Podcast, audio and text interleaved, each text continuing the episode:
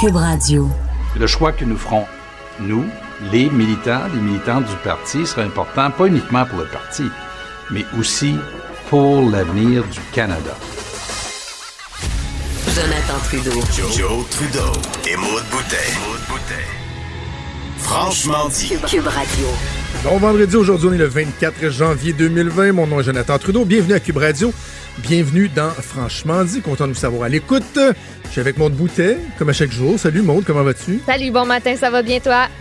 Ça va bien. Tu sais, il faut que je te dise, il y a. Euh, on est dans l'inside baseball, mais il y a deux semaines ou trois semaines, je t'avais dit que j'avais. euh, j'étais presque entré en onde avec un fou rire parce que je déconnais avec Fred Rioux qui fait la mise en onde où on mettait nos micros bien au maximum quand on se parlait puis on se grichait ça dans les oreilles. Peux-tu croire qu'à tous les jours on fait ça encore depuis ce temps-là? Et à tous les jours on se bidonne. Je- J'y crois, j'y À crois. tout- tu, dois, tu dois voir des fois Fred rire, tu me vois rire sur FaceTime. Et Je me sens tellement seule deux de l'autre côté de la vitre. Ah non, mais pour tes oreilles, c'est mieux que tu sois pas là. là. On, est, on se pète les tympans euh, Oh. à tous les jours. À tous les jours. Et c'est Fred, justement, qui a agrémenté notre trame sonore euh, de cette pub. Cette pub franchement mauvaise de Jean Charest. Hey, non, mais il manque de musique là-dessus. Moi, je le dis depuis le début. Ben oui. Ça non, manque sûr que- de trame sonore. Et un matin, on a, on a essayé. On a fait des tests.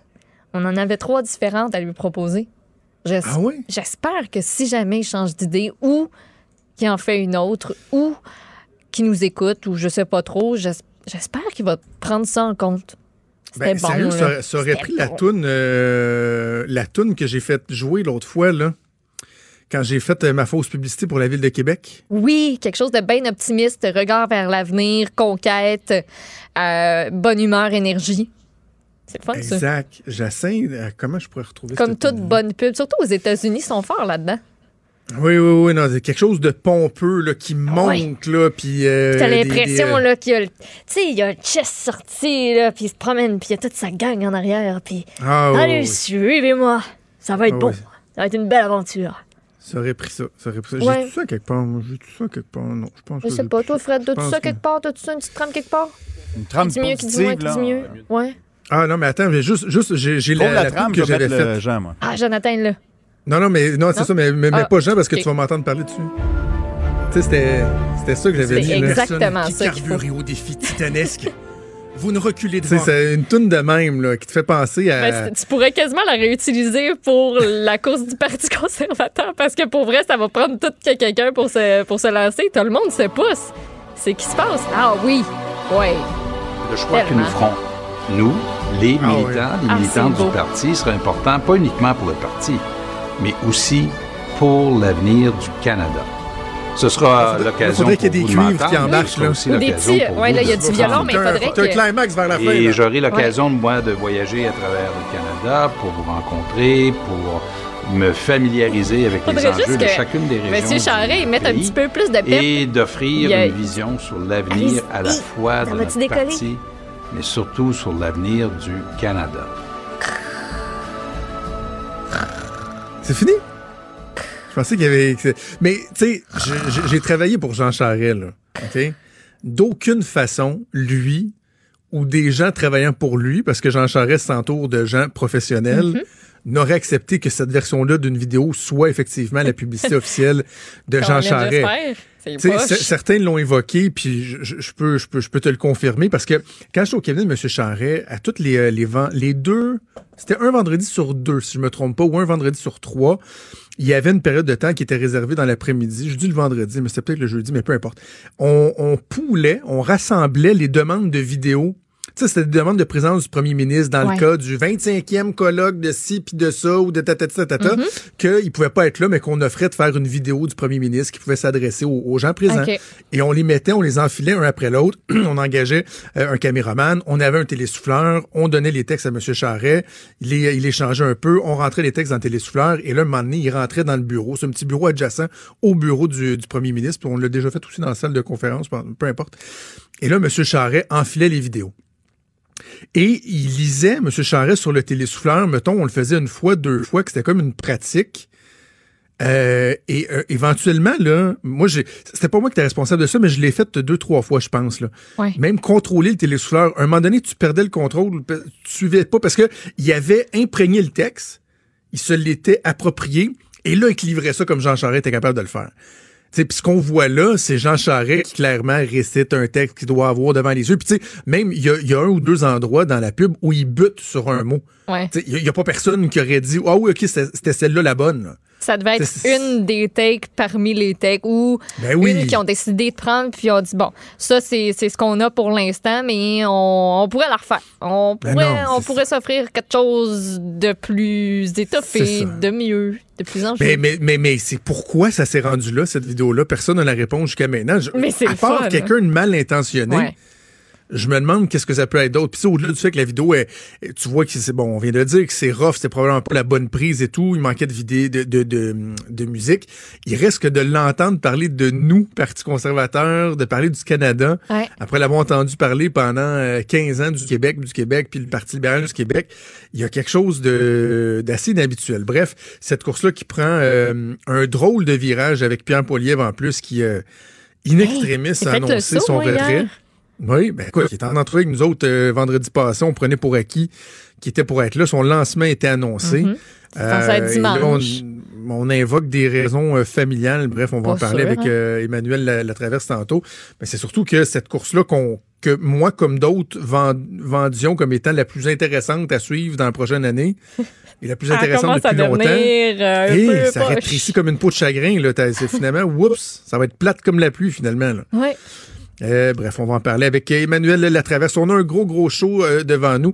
Euh, et avant d'aller à la pause, si tu le veux bien, moi, je vais y aller de mon petit commentaire éditorial. L'édito de Trudeau. L'édito de Trudeau. Je ne sais pas si vous avez eu l'occasion d'écouter la joute hier, mais euh, comme c'est souvent le cas, ça a brassé pas mal entre Caroline Saint-Hilaire et moi, euh, même de façon assez exceptionnelle. Euh, Plus que d'habitude même, sur l'aide médicale à mourir. Puis, je, sais qu'il y a beaucoup de choses dans l'actualité, qu'on parle bon du coronavirus, euh, d'un drame très, très, très humain, le meurtre qu'il y a eu à Québec, euh, la course à la chefferie du Parti conservateur. Bref, la cour est pleine, mais je trouve qu'on parle pas assez de ce qui s'est passé dans les derniers jours concernant l'aide médicale à mourir à quel point le gouvernement du Québec a cafouillé d'une façon carrément inacceptable. Inacceptable.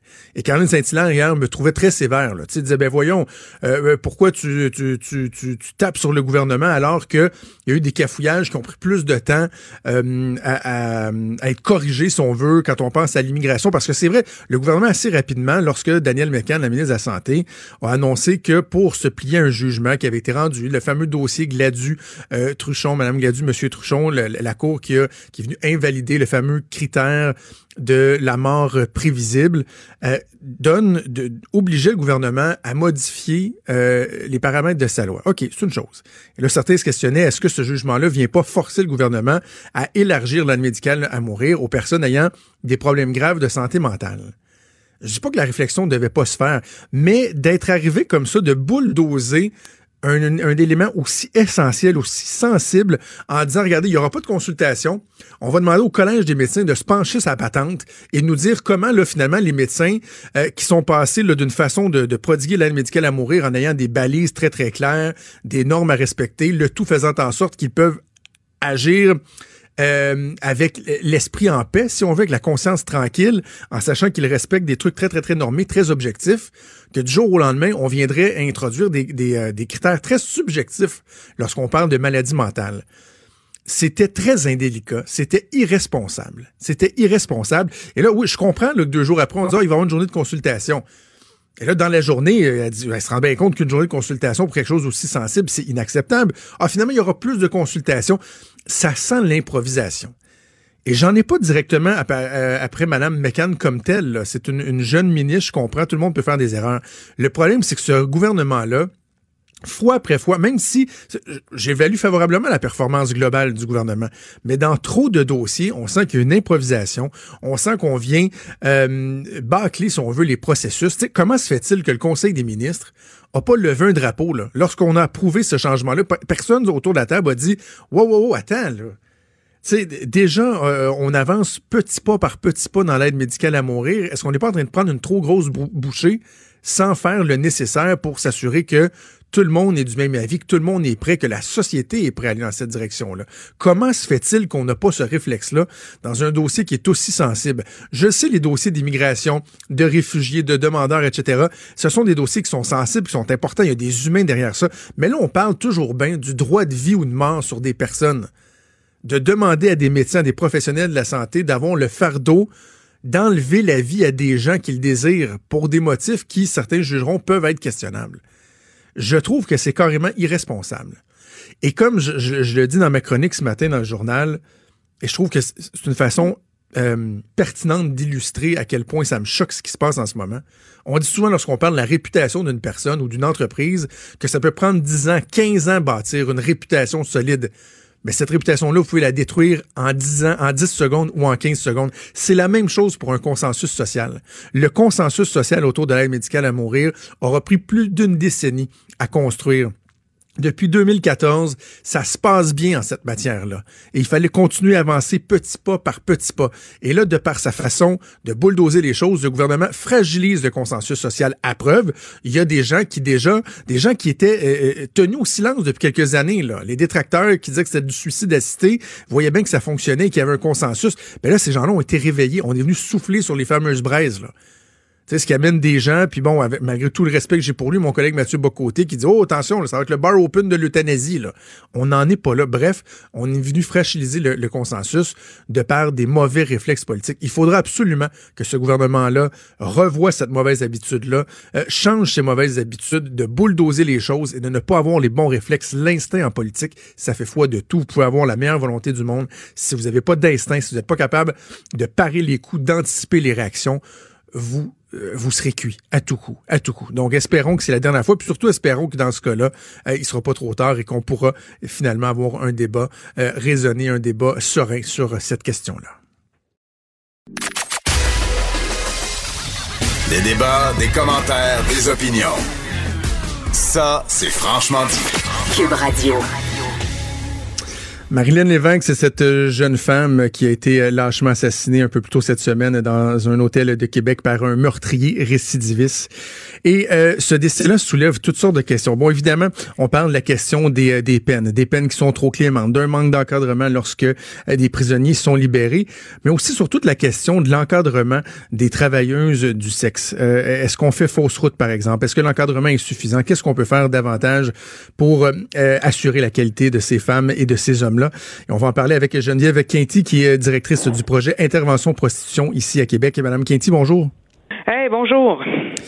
J'ai envie, avant qu'on parle de, la problématique en général, j'ai envie que vous nous parliez un peu de, projet Intervention Prostitution à Québec. Euh, ce que vous faites euh, au quotidien, si on veut, votre mission? OK, ben le projet intervention, prostitution, c'est on est un organisme qui existe depuis euh, déjà 35 ans. Euh, moi, j'ai une équipe de travailleurs de rue, en fait, huit travailleurs de rue euh, qui vont euh, qui vont dans les établissements, salons de massage, euh, bars de danse érotique, agences d'escorte. J'ai des travailleurs de rue qui sont sur la rue aussi, puis qui, qui, accompagnent les femmes qui sont en pratique de prostitution de rue. Puis j'ai aussi mes, mes travailleurs de rue qui sont plus avec les jeunes mineurs euh, aux jeunes adultes aussi euh, qui sont de près ou de loin dans une dynamique de prostitution. J'ai tout. Il y a un volet aussi de prévention. On va dans les écoles démystifier un peu l'exploitation sexuelle, les techniques de recrutement. Euh, et j'ai un milieu de vie qui accueille aussi euh, les, euh, en fait, qui s'adresse davantage aux femmes les plus désaffiliées, qui ont des pratiques de rue itinérantes, consommatrices, problèmes de santé mentale. Donc, on offre tous les, les besoins primaires. ils peuvent venir manger, ils peuvent venir se doucher. On a un vestiaire, la distribution alimentaire, etc. Donc, on est dans le milieu depuis longtemps. J'imagine qu'au quotidien, dans votre action, vous n'êtes pas uniquement motivé par la volonté de convaincre ces femmes-là, par exemple, de, quitter le milieu de la prostitution parce que j'imagine qu'à un moment donné, le, contact serait difficile, il, serait fermé. Vous êtes là aussi pour les, les écouter, leur offrir un encadrement, les diriger vers des ressources adéquates si, elles en ont besoin, quoi. Oui, mais on est un rare organisme qui, qui est, je dirais, qui est pas polarisé dans des idéologies, euh, soit pro-travail du sexe ou abolitionniste. On est une organisation qui se situe à peu près entre les deux, mais qui, avant tout, accueille les personnes, peu importe la, euh, de la manière dont ils vont vivre leur pratique. Euh, donc, on est en contact avec euh, des femmes, des gars qui vivent leur pratique un peu plus comme de l'exploitation sexuelle, d'autres qui vont vivre cette pratique-là plus comme un métier. Donc, on est là vraiment dans, oui, dans l'accompagnement, dans toutes ces vérités-là, toutes ces réalités-là, avec les besoins qui, qui, qui accompagnent ces, ces réalités-là aussi. Là. Euh, hier, avant qu'on apprenne les circonstances du décès de, de, de Marilyn Lévesque, avant même qu'on apprenne son identité, il y avait un texte qui m'avait interpellé, publié dans Le Devoir sous la plume de la chroniqueuse Émilie Nicolas, qui s'intitulait Pour la sécurité des femmes. Et je trouvais que ce texte était, était, était, intéressant parce que euh, ça, nous ça nous amène une autre, un autre côté euh, d'une réflexion qu'on doit avoir parce qu'en ce moment, il y a la commission parlementaire qui se penche sur l'exploitation sexuelle des mineurs et on entend beaucoup parler de l'importance de pointer du doigt, d'identifier de judiciariser les, les fameux clients abuseurs. Mais là, euh, ce qu'Émilie Nicolas avance, c'est que euh, peut-être qu'en en, agissant de la sorte, on finit par encourager encore davantage la, clandestinité de la chose, à isoler, à s'assurer que ça se fasse euh, loin des regards, puis ultimement peut-être à mettre encore plus en danger, à risque la sécurité des, des, femmes et des hommes qui pratiquent la prostitution. Vous pensez quoi de ça? ben, elle a tout à fait raison. On est en mesure ah aussi de, de, de l'observer. Puis moi, je veux faire la différence aussi entre l'exploitation sexuelle des mineurs puis toutes les réalités adultes. Euh, pour moi, c'est c'est deux euh, deux dimensions euh, différentes. Dans le cas des, la, criminalisation des clients, c'est clair que ça a un effet, je dirais ça n'a pas nécessairement un effet sur la sécurité des femmes. Au contraire, les clients sont traqués, la pression est mise sur eux autres.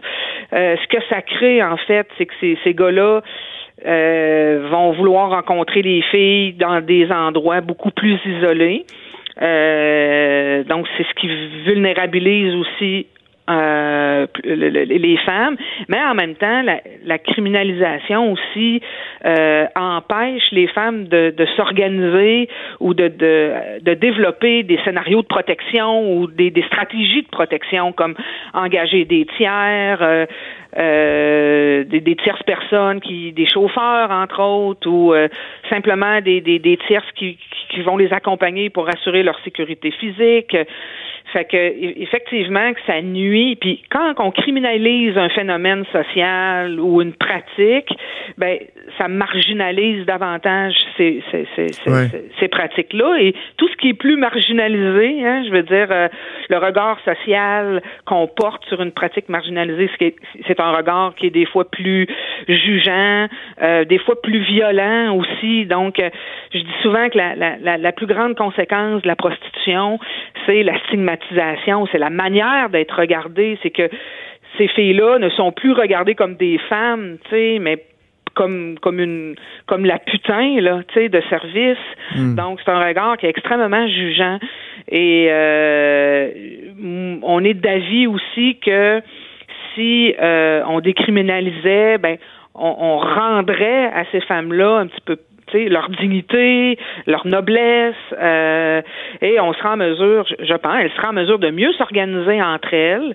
Euh, de, puis il y a des filles avec qui euh, on est en lien qui nous disaient, moi Geneviève, on, aimerait ça comme s'organiser sous forme de coop, là, tu sais, avec deux trois filles ensemble, on se loue une chambre d'hôtel, tout ça, tu sais, fait que Là, ce que ça crée, c'est un peu plus d'isolement. Donc, effectivement, si tu es plus isolé, si tu travailles chez vous tout seul, dans ton salon, puis qu'il n'y a personne qui est au courant de, de tes activités parce que tu es trop gêné, tu as peur d'être jugé, puis tu t'en parles pas, ben effectivement que ça te met dans une position qui est plus vulnérable. Vous parlez de décriminalisation. Bon, certains parlent de dépénalisation. Il y a aussi la légalisation. Euh, Est-ce que vous, vous pencheriez vers une décriminalisation, donc que les personnes euh, prises à, à, à, retenir les services, par exemple, d'une escorte, euh, puissent avoir des amendes sans nécessairement avoir des, des, dossiers criminels, ou vous voudriez vraiment ouvrir et légaliser la chose comme ça se fait à, ben, Il faudrait bien y penser. Moi, il y a un modèle qui existe, parce que là, on parle beaucoup du modèle nordique, là, avec la criminalisation des clients, mais il existe un autre modèle euh, néo-zélandais qui, eux, ont décriminalisé l'ensemble, donc le, le, proxénétisme, les clients, euh, l'achat, l'offre et la demande, en fait.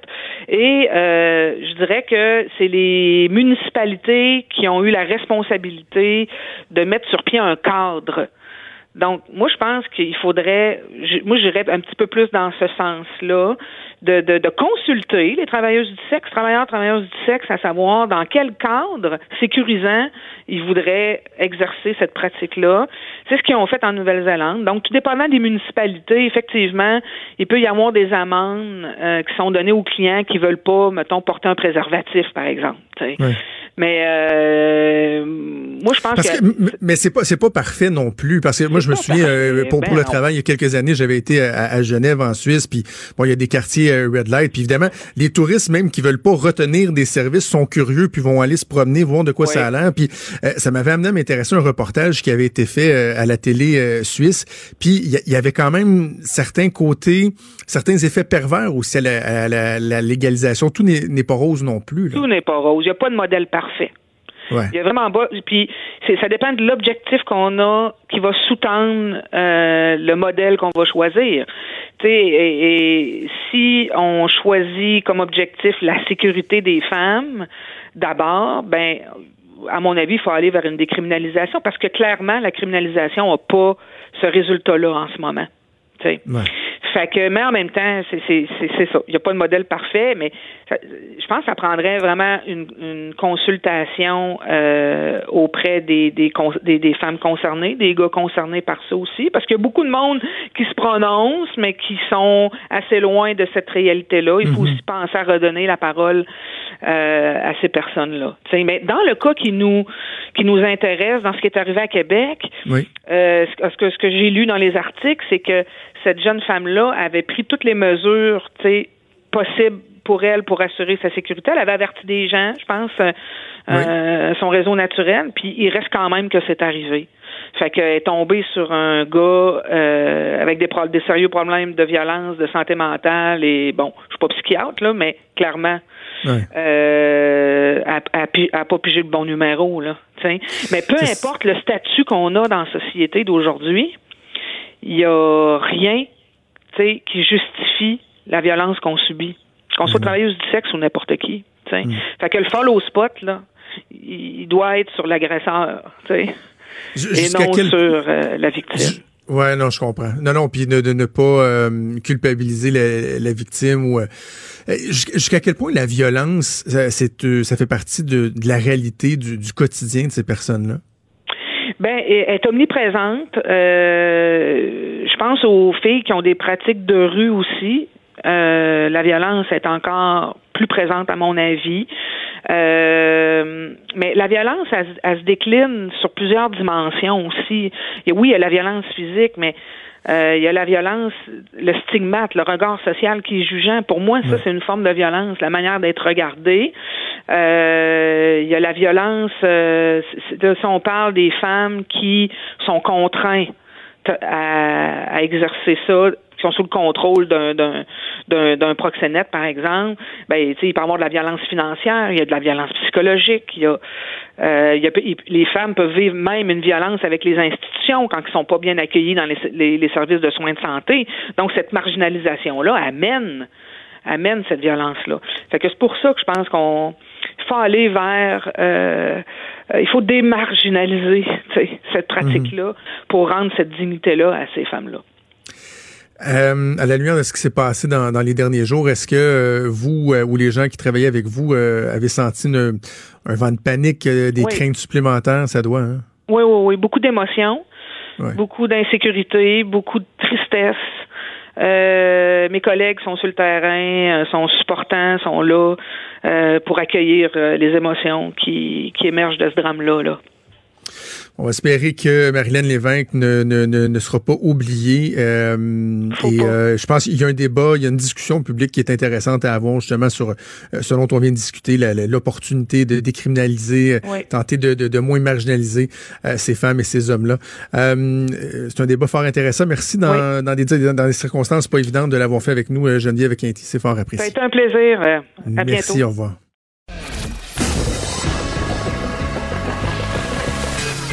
Franchement dit. Appelez ou textez au 187 Cube Radio. 1877 827 2346. On va parler politique avec ma collègue Emmanuel Latraverse. Salut Emmanuel. Bonjour. J'avais hâte de parler euh, avec toi de, tout le, dossier de l'aide médicale à mourir, bon, avec l'intention gouvernementale euh, et le tollé euh, suscité par l'annonce donc qui a été fait cette semaine, parce que je crois que nos, opinions divergent à certains égards, mais en même temps, on se rejoint sur le fait que, au final, on constate encore une fois que c'est un débat qui est sensible, qui est émotif au Québec. Hein? Oui, je pense qu'on a vu dans les derniers jours à quel point on a comme une illusion collective, je pense, au Québec, de s'imaginer que ah nous, là, on, on, est on est à l'aise avec l'aide médicale à mourir, puis un consensus au Québec. Finalement, le consensus il est pas mal mince. C'est ce qu'on a vu là. Le consensus, c'est quoi? C'est que quelqu'un qui a une maladie grave, dégénérative, incurable, bon, et qui souffre, là, mm-hmm. là, pour cette personne-là, ça va même s'ils sont pas en fin de vie. Donc, qu'est-ce que ça veut dire? C'est que dans notre esprit, là, Bon, le cancer, ça, ça va pour l'aide médicale à mourir. La sclérose en plaques, la maladie sous Gehrig. Puis là, ça s'arrête à peu près là, objectivement parlant, le consensus. Alors que quand on prend la peine de lire les jugements des tribunaux là-dessus, puis comme c'est des jugements fondés sur la charte, on parle d'un droit fondamental. C'est un droit qui est reconnu d'avoir accès à l'aide médicale à mourir. L'interprétation des tribunaux, elle est pas mal plus large que ça. C'est une maladie grave, incurable et des souffrances euh, intolérables et insupportables au regard de la condition du patient. Là. Alors, ça inclut une foule de causes. Et on ne parle pas de maladie dans les jugements des tribunaux. On parle de conditions ou de handicap. Et là, on s'entend que déjà, ça élargit beaucoup. Et donc, la conclusion, et même si tout le monde pensait que Gladys Truchon ne portait que sur ces deux individus-là, la Cour a clairement dit que ça ne peut pas exclure les maladies psychiatriques. Alors là, tout d'un coup, tout le monde s'est réveillé en disant Ouh, là, c'est pas ça qu'on avait compris, là. Et ça illustre, d'une part, le moi je pense que ça illustre le malaise que les gens et les préjugés que les gens ont à l'égard des maladies psychiatriques. Et que ça illustre aussi espèce de mécompréhension des gens quant au régime et aux balises qui ont été mis en place, justement pour pas que l'aide médicale à mourir soit un bar ouvert. C'est moi mon problème, c'est que je, je, suis pas fermé avant la discussion concernant euh, les maladies mentales. Puis d'ailleurs, je pense que c'est la personne qui a réussi le mieux à expliquer en quoi ces maladies-là peuvent euh, pourraient être considérées dans le, le, cas que tu euh, tu, évoques dans ton texte que tu as publié sur TVA Nouvelle, un cas en Alberta. je, je suis pas fermé à ce qu'on ait cette discussion-là, sauf que l'expérience a démontré que dans un, domaine aussi sensible, on doit y aller petit pas par petit pas. Pas qu'on était rendu, je pense, euh, socialement, collectivement, prêt à, faire ou à, envisager, c'est celui de l'aide anticipée. D'ailleurs, il y a un forum qui débute lundi là, sur cette question-là, qui a rien à voir avec l'autre démarche annoncée euh, cette semaine. Donc, ça, il va y avoir une vaste ah, consultation.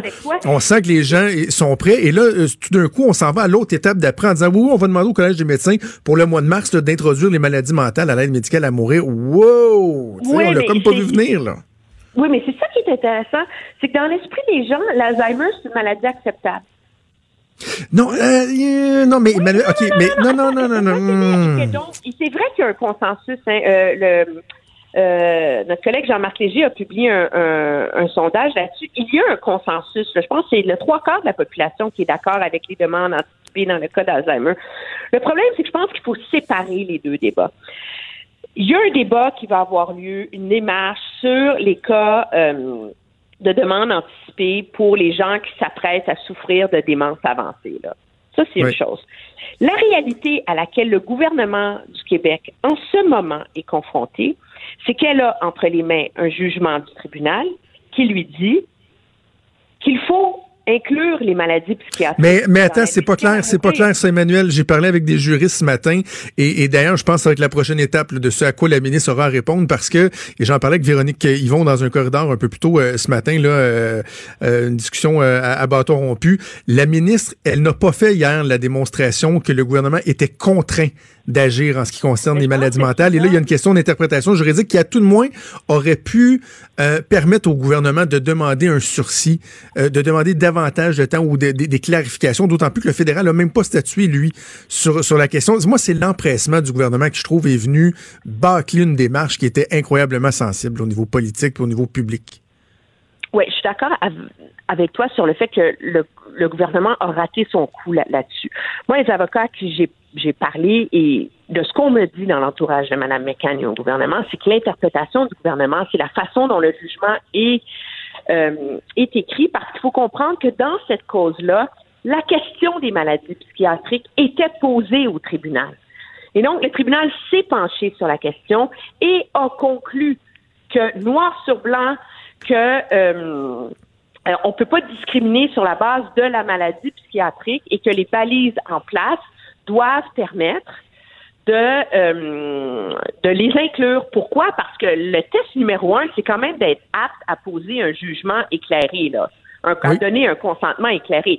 Donc, quelqu'un qui est psychotique et qui ne prend pas ses médicaments, il n'est pas apte à poser un jugement, là. Mhm. Quelqu'un qui est euh, qui vient de poser une tentative de suicide n'est pas apte à poser un jugement, là. Et donc, mais ceci étant dit, les médecins, là où moi je te rejoins par ailleurs, c'est que c'est ça demeure difficile dans les cas de maladies psychiatriques de d'établir les autres critères aussi. C'est ça. au jugement, c'est une chose. C'est la subjectivité de la chose. Qu'est-ce qui est incurable? Voilà. Qu'est-ce qui l'est pas? Et c'est ça qui est difficile. Et moi, je pense que là où le gouvernement a raté son coup, c'est que ça fait quand même six mois qu'ils l'ont entre les mains. là. Mhm. OK? Dans la mesure où tu as 30 jours pour aller en appel, là, ça fait donc, ça fait quoi, trois semaines pour que la ministre Lebel dise qu'ils n'allaient pas aller en appel? Il y a Oui. des juristes au gouvernement du Québec. Je veux dire, si moi, en lisant ce jugement-là, en une heure et quart, j'ai été capable de, c'est de voir le drapeau rouge là-dessus. Je présume que des jugements et des, cons- des constitutionnalistes au ministère de la Justice sont encore plus ferrés que moi là-dedans. Alors, Ouais, pourquoi est-ce qu'on arrive à un mois et demi de l'échéance et que le gouvernement n'a rien mis en place? C'est comme si on a présumé que ça allait passer comme une lettre à la poste. Et c'est là qu'il y a un problème parce que de un, de demander au Collège des médecins de se pencher là-dessus maintenant, c'est pas juste pour le Collège des médecins. Quand objectivement, ça fait cinq mois que le gouvernement a compris Ben oui. qu'il y avait un enjeu avec l'aide, avec les maladies psychiatriques. Ça fait un long bout de temps, là. C'est juste qu'on a, on a lu le discours. Et, et, et c'est à ce, à ce niveau-là, je pense, que le gouvernement a commis une erreur, pas sur le fond, mais une erreur stratégique. Oui. C'est en, en, en laissant, en, en, en, laissant passer ça, là, tu dans une réponse, dans un point, ah oui, en passant, ben oui, les maladies psychiatriques, ça va faire partie du lot. Au lieu de, de dire aux gens, on est conscient, il y a un défi avec ça. On comprend que la population est probablement pas rendue là. On a mis en place un comité. On est pressé. Il faut arriver d'ici le 11 mars. Et là, d'arriver avec les gens, pour moi, les rassurer que le gouvernement avait compris qu'il y avait un malaise avec ça. Ce qui change pas l'objectif ultime, c'est que les gens qui ont des maladies psychiatriques doivent avoir accès à l'aide médicale à mourir. Mais l'enjeu, c'est comment tu rassures les gens que tu vas bien t'en occuper. C'est ça. Et, et de façon plus générale, moi, c'est c'est ce qui euh, motivait euh, ma sortie euh, bien sentie, entre autres, que j'ai faite à la joute hier sur le gouvernement. C'est que je trouve que ces occasions-là se multiplient, où le gouvernement est pas capable d'avoir l'instinct de déceler les risques, de voir venir les risques et d'agir de, de, en bulldozant euh, et, et en étant imprudent. Et, et c'est fatigant de voir ces, ces situations-là se reproduire fois après fois. Ben, il y a un problème d'angle mort. Oui. c'est c'est c'est euh, c'est vraiment ça et je pense que ce qui sauve le gouvernement c'est que la ministre McCann est très rassurante, très posée euh, et donc euh, et elle est capable elle a été capable quand même de corriger le tir assez assez rapidement mais c'est un problème qui allait se poser coûte que coûte pour le gouvernement. Alors pourquoi pas prendre le taureau par les cornes là l'automne dernier et dire écoutez à la lecture du jugement on voit qu'il y a un écueil sur l'enjeu de la maladie psychiatrique et le faire en toute transparence. Je pense que ça aurait aidé beaucoup à calmer les gens parce que les mécanismes Absolument. existent. Les médecins sont d'accord. Les tribunaux ont tranché que c'était possible. Pour preuve, là, cette femme en Alberta en mai qui a, qui a reçu l'aide médicale à mourir. Et parlant de maladie psychiatrique, je veux pas être, euh, je veux pas me moquer, mais cette femme-là avait un syndrome de conversion. Écoutez, pour monsieur, madame, tout le monde, dans le passé, on appelait ça de l'hystérie, puis ça ressemble un peu aux malades imaginaires. Cette femme-là avait des douleurs, des spasmes, était alitée, les yeux fermés, sans qu'il n'y ait aucune cause neurologique. Hmm. Donc, c'est une, c'est, des symptômes qui viennent de cause psychologique suite à un grand stress. On s'entend là. Et cette femme-là était jugée apte, ceci étant dit, à dire qu'elle en pouvait plus de souffrir. Puis ses médecins étaient capables de dire, écoutez, on a tout essayé pour la soulager, il n'y a rien qui marche. Ça fait neuf ans que ça dure. Alors là, on est capable d'avoir un barème où on dit, elle a une maladie psychiatrique, mais c'est légitime qu'elle reçoive l'aide médicale à mourir. Donc, c'est possible de le mettre en place, le cadre. Mais il faut réussir à rassurer les gens à l'effet que tous les dépressifs, les bipolaires et euh, les schizophrènes du Québec qui sont en phase euh, euh, de désespoir vont pas essayer de se prémunir de ça. C'est ça l'enjeu en vérité. Alors, un débat qui, euh, qui ne fait que débuter. On aura l'occasion euh, d'en reparler, puis surtout de suivre euh, le travail du gouvernement dans ce dossier-là. Emmanuel, on a été nombreux là, à dire aux gens qui nous suivent que la course au Parti conservateur du Canada serait la plus enlevante depuis des lunes et des lunes. Et là, finalement, on se demande si ça va pas être plate comme la pluie, cette affaire-là. Des mouches. Moi, je pense pas que ça va être plate comme la pluie, ceci étant dit. Mais c'est sûr que euh, M. Charest qui se présente pas, Mme Ambrose qui se présente pas, Ouais. Pierre Poilievre qui se présente pas, euh, là, on se dit, coudon, la voie est pavée pour Peter McKay. Je pense que ce que ça illustre, premièrement, moi, j'achète pas du tout l'idée que Pierre Poilievre a eu un, un éveil paternel soudain. Là. Ouais, c'est Euh, bizarre. Là. Voyons donc. Ça tient pas la route. Là. Je peux te dire que celle qui devait être son organisatrice en chef, Jenny Byrne, était sur un podcast politique le plus écouté au Canada hier matin, dans lequel elle disait He's in. Alors, Mais là, et là, certains évoquent là, une, une chasse au, au squelette dans le placard. Là. Toi, qu'est-ce que tu entends de ton côté? Moi, ce qu'on me dit, c'est objectivement que Pierre Poilievre a vu que le chemin vers la victoire n'existait pas non seulement à la chefferie face à Peter McKay, donc Peter McKay avait une avance trop grande qu'il serait impossible à déloger, mais surtout, et ce qui a fait le plus mal, de rendre compte que les sondages, dont les sondages, des trucs préliminaires, l'analyse révélait que lui, comme chef, ça serait très difficile. Ça passait pas. Trudeau. Et donc, à un moment donné, quelqu'un dit bon, c'est bon mes ambitions personnelles, mais à partir du moment où le consensus dans le parti, c'est qu'on veut un chef qui est capable de défaire Justin Trudeau, ça devient difficile de me présenter. Et c'est un peu le même dilemme les démocrates en ce moment, où il y a de plus en plus de gens qui adorent Bernie Sanders, mais ils se rendent compte que c'est Biden qui peut gagner contre Trump. Mais c'est quand même bizarre que le matin même, Jenny Byrne dit oui, oui, he's in, he's in, Ah he's non, in. Et là, que là, soudainement, il aurait reçu un document là, en plein milieu de la journée, puis il fait wow, shit, non, j'y vais pas. C'est bizarre, là. Mais c'est c'est c'est assez particulier. Mais euh, mais aussi, je pense à quel point euh, Peter McKay devient un candidat de consensus. On- nous, on l'a toujours vu comme le candidat de l'aile progressiste Mhm. à- aux gens de l'Ouest, les vrais Harper purs et durs, mais il a une assez longue histoire dans ce parti-là. Faut oublier, le de la Justice, la peine minimale obligatoire, il était hyper loi et l'ordre, registre des armes à feu. euh, il a ses lettres de noblesse à droite. Et donc, il devient objectivement plus consensuel qu'on ne l'imagine Ouais. comme, euh, comme. Et il a une redoutable organisation. Emmanuel- absolument. Emmanuel, on va se laisser parce que la ligne est, très mauvaise depuis une minute euh, ou deux, mais on aura l'occasion de, de- d'en reparler évidemment euh, au cours euh, de la semaine prochaine et euh, peut-être qu'on reviendra sur cette merveilleuse vidéo de Jean Charest qui a été rendue publique euh, par inadvertance. sur la vidéo. Le nous, Oui, il est là tout le malaise. C'est ce qui rend tout le reste de la vidéo malaisante, objectivement, et ça sonne faux.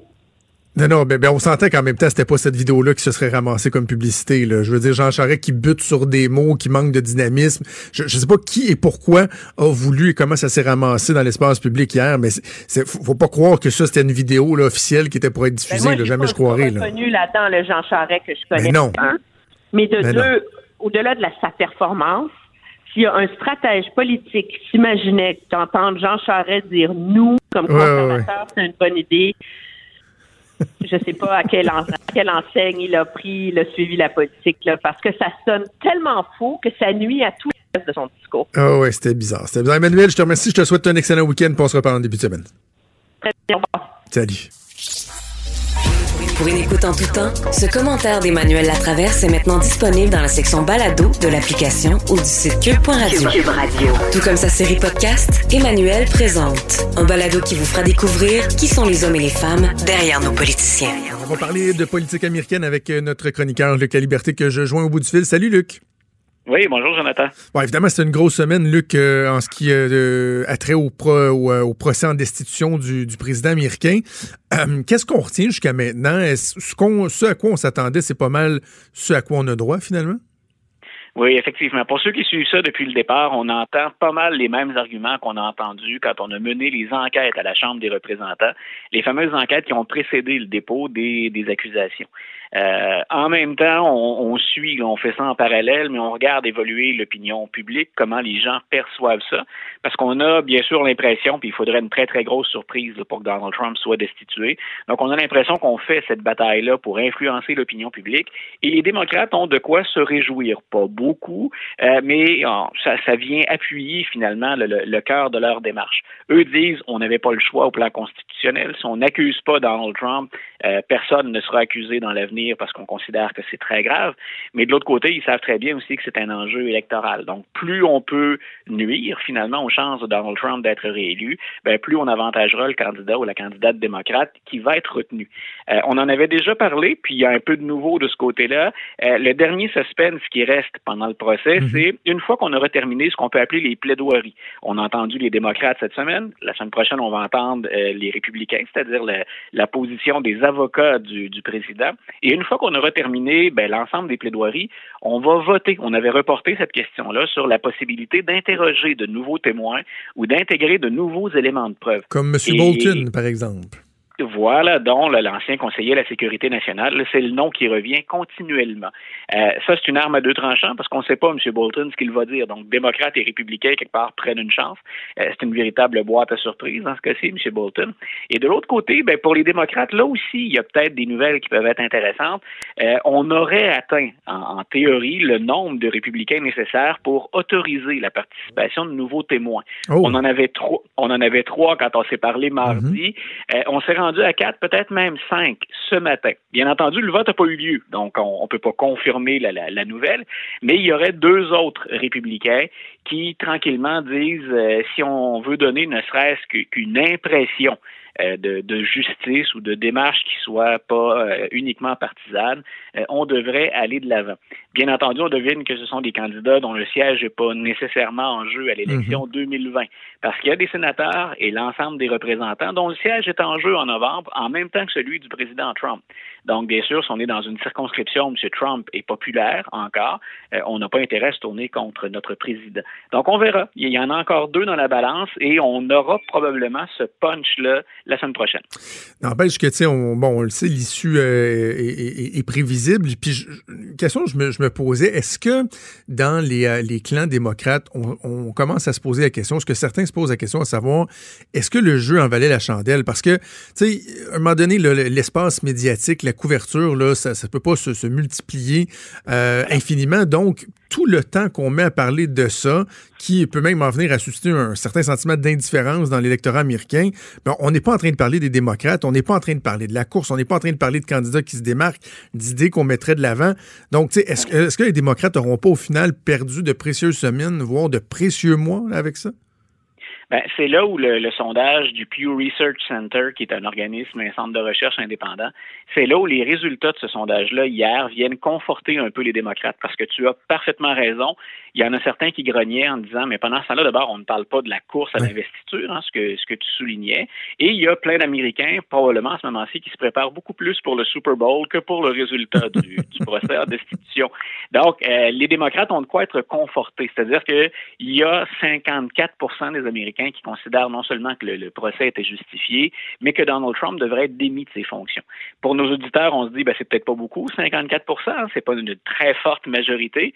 En même temps, quand on sait que l'élection va se jouer sur une poignée d'électeurs dans trois ou quatre États, ben, pour les démocrates, c'est une bonne nouvelle parce que ce 54 %-là pourrait se traduire dans un certain nombre de, de, de gens qui hésitent, d'indécis, qui pourraient décider de punir non seulement Donald Trump en, en, le chassant de la Maison-Blanche, mais qui pourraient choisir aussi, je le répète, hein, on, on, vote pour tous les représentants puis le tiers des sénateurs, on pourrait peut-être choisir en même temps de punir les républicains mmh. pour avoir tenté de défendre ce que plusieurs considèrent maintenant comme étant indéfendable.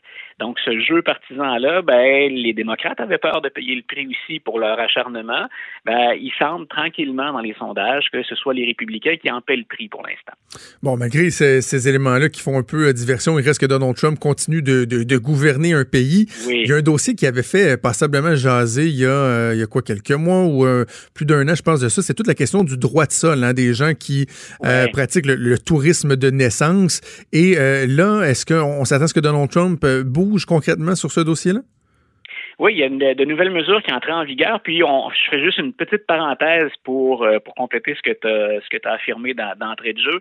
Euh, Donald Trump remettait en question ce que garantit le 14e amendement Oui. de la Constitution, c'est-à-dire le droit du sol. C'est que, normalement n'importe qui qui naît aux États-Unis a le droit d'avoir la citoyenneté américaine. Euh, Donald Trump a dit ben il faut faire quelque chose avec ça. Puis lui visait bien sûr plus les femmes, euh, les immigrantes qui partent d'Amérique centrale, par exemple, et qui vont vers les États-Unis uniquement pour accoucher aux États-Unis, leur enfant obtenant comme ça la citoyenneté. Donc, il peut pas s'en prendre à ça tout de suite. On devine que modifier la Constitution puis les amendements, c'est quelque chose qui est un tour de force. Euh, c'est très rare qu'on le fait, puis c'est très rare qu'on a euh, des appuis suffisamment des, des, des, deux côtés, finalement, démocrates et républicains, pour en arriver à modifier la, la Constitution, les amendements. Donc, Donald Trump a décidé plutôt de lutter contre ce qu'on appelle le tourisme de naissance ou encore le tourisme de maternité. Okay. Et il y est, il est allé d'une mesure, la mesure, elle est, soyons honnêtes, là, la, la, mesure, elle est dans son intention bonne. C'est-à-dire que ce qu'on veut faire, c'est éviter que des femmes sciemment demandent des visas et qu'elles viennent accoucher aux États-Unis, que le seul et unique but de leur voyage soit d'accoucher aux États-Unis. Et le président a donc resserré les contrôles. Le problème, c'est dans la préparation du projet de loi ou dans le résultat. Donc, entrant en vigueur aujourd'hui de nouvelles mesures où les agents consulaires américains vont devoir déterminer eux-mêmes si s'ils ont l'impression que ces femmes-là entrent aux États-Unis pour venir accoucher. Donc, ça devient terriblement difficile. Ils n'ont pas le droit de demander à, ces femmes-là parce que ce serait, euh, ce serait la parole d'un contre de l'autre, de, l'un contre l'autre. On, leur a défendu au secrétariat d'État de demander à la femme si elle était enceinte et si elle venait pour accoucher aux États-Unis. Comment, de, comment peut-on démontrer Ben oui. l'intention de, de, se rendre aux États-Unis pour accoucher? Donc, on va y aller grosso modo à l'œil, au, au, senti de l'agent. Et tu devines que ça devient Ça- pratiquement impossible à, à appliquer. Ben oui, Donc, parce que là, ça veut pas dire que la, la femme, elle va pas arriver, bon, enceinte de 38, 39 semaines, enceinte jusqu'aux oreilles avec euh, son, ce qu'on appelle le, le- le ready bag, lorsqu'on a des enfants, là, le petit sac Voilà. qui est prêt pour aller passer deux, trois jours à l'hôpital avec les premiers petits pyjamas. Tu sais, c- ce sera pas écrit dans sa face, là, que ça en vient accoucher. Puis des femmes qui sont enceintes, euh, qui ont, euh, qui, qui ont un ventre, là, qui démontrent clairement euh, le fait qu'ils sont enceintes, peuvent continuer à voyager bien normalement, là, tu sais, passer 20, 25, des fois 30 semaines sans être Ben nécessairement suis- sur le point d'accoucher. Je suis allé avec ma blonde aux États-Unis quand elle était enceinte, puis on n'avait aucun projet d'accoucher, et que, que ma blonde, que ma blonde accouche, accouche là-bas. Donc, ça devient très complexe à démontrer. Puis là où il y a une faille assez importante, c'est que euh, ben, il y a des femmes qui, qui sont à l'étranger et qui ont besoin de soins médicaux qui ne sont offerts qu'aux États-Unis. Alors, ces femmes-là vont, de façon tout à fait légitime, accoucher aux États-Unis pour avoir un meilleur encadrement médical. Et là, on dit, ben, que va-t-il se produire avec ces femmes-là? Les règles ne le précisent pas. Et en resserrant le contrôle, un des effets pervers que ça peut avoir, euh, c'est d'encourager euh, tout le réseau clandestin. Et on a mis à jour l'an dernier, le gouvernement américain a accusé des, des, des gens, d'ailleurs, il y a eu des accusations déposées. Euh, c'est un réseau qui permettait à des Chinoises de venir aux États-Unis uniquement pour accoucher et que leurs enfants obtiennent euh, la citoyenneté. Donc, ce qu'on craint, bien entendu, c'est finalement d'encourager ce qu'on tentait de, de bloquer ou de limiter. Ouais. M. Trump, il veut aller de l'avant tout de suite, Jonathan, bien sûr, parce que c'est en année électorale et parce que ça va avec son programme. Il l'a déjà dit, tout ce qui est politique migratoire, moi, je vais être plus sévère, hein, puis je vais être plus, pour nos, mes concitoyens, je serai plus sécuritaire, donc, que l'ensemble de mes prédécesseurs. Et la seule critique que j'aurais là-dessus, je répète, l'intention est bonne. Le problème est réel et le problème est sérieux. C'est comme on l'avait fait avec les interdictions d'entrée aux États-Unis pour un certain nombre d'immigrants de pays prédéterminés. Le projet de loi, il me semble pour l'instant mal ficelé. C'est-à-dire qu'on est allé très vite pour être en mesure d'en parler pendant la campagne électorale, mais ça risque d'entraîner plus de problèmes que ça en règle. C'est bien, bien, intéressant. on, a des, on a des exemples concrets chez nous euh, qui, qui, illustrent deux faits euh, qui sont mis en valeur par ce que tu nous racontes. Premièrement, c'est des fois les effets pervers d'une bonne intention. Tu sais. Euh, en voulant, puis quand je dis qu'on a deux cas concrets, là, bon, je parlais avec une intervenante dans le milieu de la, prostitution tantôt, puis on discutait du fait que à vouloir uniquement, par exemple, viser les, les clients abuseurs, ben on, on, vient augmenter le niveau de, de, de risque de ces femmes-là parce que c'est un, un acte qui, qui, qui est fait de façon clandestine, loin des regards finalement, ça met les femmes plus, plus en danger. Donc, un autre exemple euh, d'effet pervers que, que, ça peut avoir. Puis l'autre chose, et euh, c'est l'applicabilité des, euh, des, volontés gouvernementales. Puis l'autre exemple, c'est l'aide médicale à mourir. On, on le voit. Il y a un gouvernement qui dit, oui, on va agir, mais là, tu as des médecins sur le terrain qui disent, oh non, mais attends, la volonté, OK, mais comment vous voulez qu'on l'applique? Ben, ça aussi, c'est deux, deux aspects que, qui sont mis en lumière avec cette nouvelle-là concernant le, le tourisme de naissance. donc, on, s'attend à des développements, quoi, rapidement? Là, donc, ça entrait, ça entrait en vigueur aujourd'hui. On verra comment on va la mettre, euh, comment on va la mettre en œuvre. Est-ce que les, est-ce que les agents consulaires, par exemple, se sentent très à l'aise? Moi, je serais curieux. Euh, j'habite près du consulat ici euh, à Québec et je serais curieux de savoir comment le personnel réagit parce mm. qu'il y aura probablement des demandes de visa. Est-ce qu'on ferme les yeux finalement en disant non, on peut pas l'appliquer? Et là, ben, le président ou l'administration reviendra exiger plus de résultats éventuellement. Mais on verra. Ça va aller avec le, le, nombre de tests finalement que va devoir affronter, vont devoir affronter les agents dans le cadre de la nouvelle politique. Avant qu'on se laisse, Luc, un mot sur euh, Michael Bloomberg qui euh, fait son, petit, son petit chemin, là. Ben écoute, selon des sondages récents, là, il, et on, se rappelle, hein, il ne participe pas au débat, M. Bloomberg, puis ça ne le dérange pas trop parce qu'il dit ben, j'ai les moyens, puis c'est vrai, euh, de faire énormément de publicité, puis son équipe a toute une stratégie pour les réseaux sociaux. Il est sur toutes les plateformes. Et il semble que ça rapporte. Il est, selon des sondages récents, quatrième maintenant. Il aurait oh. rejoint, il aurait rejoint Pete Buttigieg. Et euh, Michael Bloomberg, dans sa stratégie, il dit même, non seulement j'ai pas besoin des débats, euh, ça ne me dérange même pas de pas performer en Iowa et au New Hampshire. Lui, il vise le 3 mars. Et le 3 mars, c'est ce qu'on appelle un Super Tuesday. Mm-hmm. C'est un mardi où il y a plusieurs États qui se prononcent en même temps. Et Bloomberg a dit, moi, je mise tout sur ce Super Tuesday. Si ma mémoire est bonne, il y a 15 États qui se prononcent en même temps. Et à le voir aller dans les sondages présentement, puis à le voir également titiller régulièrement Donald Trump, euh, ben, surveillez Bloomberg. Il est arrivé très tard dans la campagne, mais il est, il a l'air farouchement déterminé et il a même déjà annoncé, écoutez, je dépense des milliards, je vais jusqu'à 2 milliards pour euh, la campagne et si jamais je perds, je vais me rallier et mettre cet argent-là au profit du candidat ou de la candidate qui, qui va nous oh. présenter. Donc, il mène sa charge à fond de train, mais si c'est un négligé, ne le perdez pas de vue quand même. Gardez un œil sur ce qu'il fait. OK, on va le suivre ensemble au cours des prochaines semaines, prochains mois. Luc La Liberté, euh, merci. Je te souhaite un excellent week-end. On se reparle en début de semaine. Franchement dit. Jonathan Trudeau. Et Maude Boutet. Appelez ou textez au 187 Cube Radio. 1877 827 2346. Cube Radio. Cube Radio. Bon, on va faire des nouvelles, mais justement, il y a Sonia Lebel en ce moment qui commente euh, le fait que euh, le meurtrier là, de, de, la jeune femme de Québec euh, avait été remis en liberté. Peut-être juste écouter les commentaires de la ministre de la Justice. des gens. Donc, je pense que ce qui est important de bien comprendre, c'est que les décisions, les raisons qui ont mené à cette décision-là, et de voir si les commissaires sont bien outillés, suffisamment outillés pour faire l'évaluation du risque. Est-ce que les commissaires ont été trop tolérants, ont fait preuve de laxisme dans cette histoire-là? On sait que monsieur avait des antécédents de violence conjugale, que son statut avait été revu euh, à, risque modéré de violence envers un partenaire et il s'est retrouvé quand même seul avec une femme dans une chambre d'hôtel.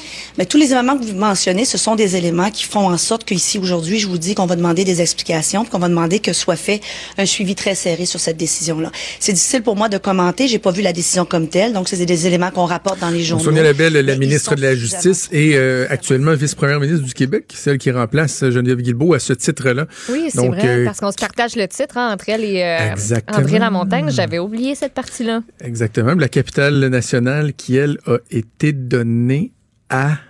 Quel? C'est pas Éric Kerr, c'était qui donc? À Jonathan Julien.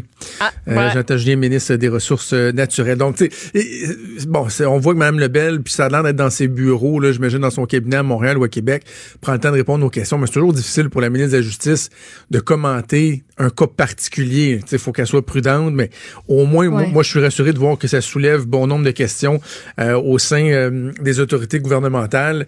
Et, euh, tu sais, J'aime pas ça dire ça. Si, sais, quand on dit si au moins son décès n'aura pas été en vain, là, mais en même temps, Mais en même temps, c'est un peu ça qu'il va falloir c'est que ça ce pareil. Il faut que ça serve à quelque chose. Il faut qu'on on en tire des leçons, qu'on. À Alors, présent, euh, on se pose des questions, puis après les questions, ben, on espère qu'on va avoir des pistes de réponse euh, qui vont venir quand même assez rapidement. Voilà, voilà. L'autre dossier, évidemment, qui fait euh, jaser partout sur la planète, c'est le fameux coronavirus. Là. euh, Est-ce que j'ai bien vu passer qu'il y a un deuxième cas confirmé aux États-Unis? Oui, euh, on a appris là, dans la dernière demi-heure environ que c'est du côté de Chicago, donc aux États-Unis, qu'il y a un deuxième cas. Il y a des analyses aussi qui sont en cours sur 50 patients présentement, donc aux États-Unis. Sinon, la quarantaine en Chine touche maintenant 10 à 13 villes, ça dépend des sources que vous consultez, Euh, mais en tout, ce sera environ 40 millions de personnes qui sont confinées dans leurs villes respectives.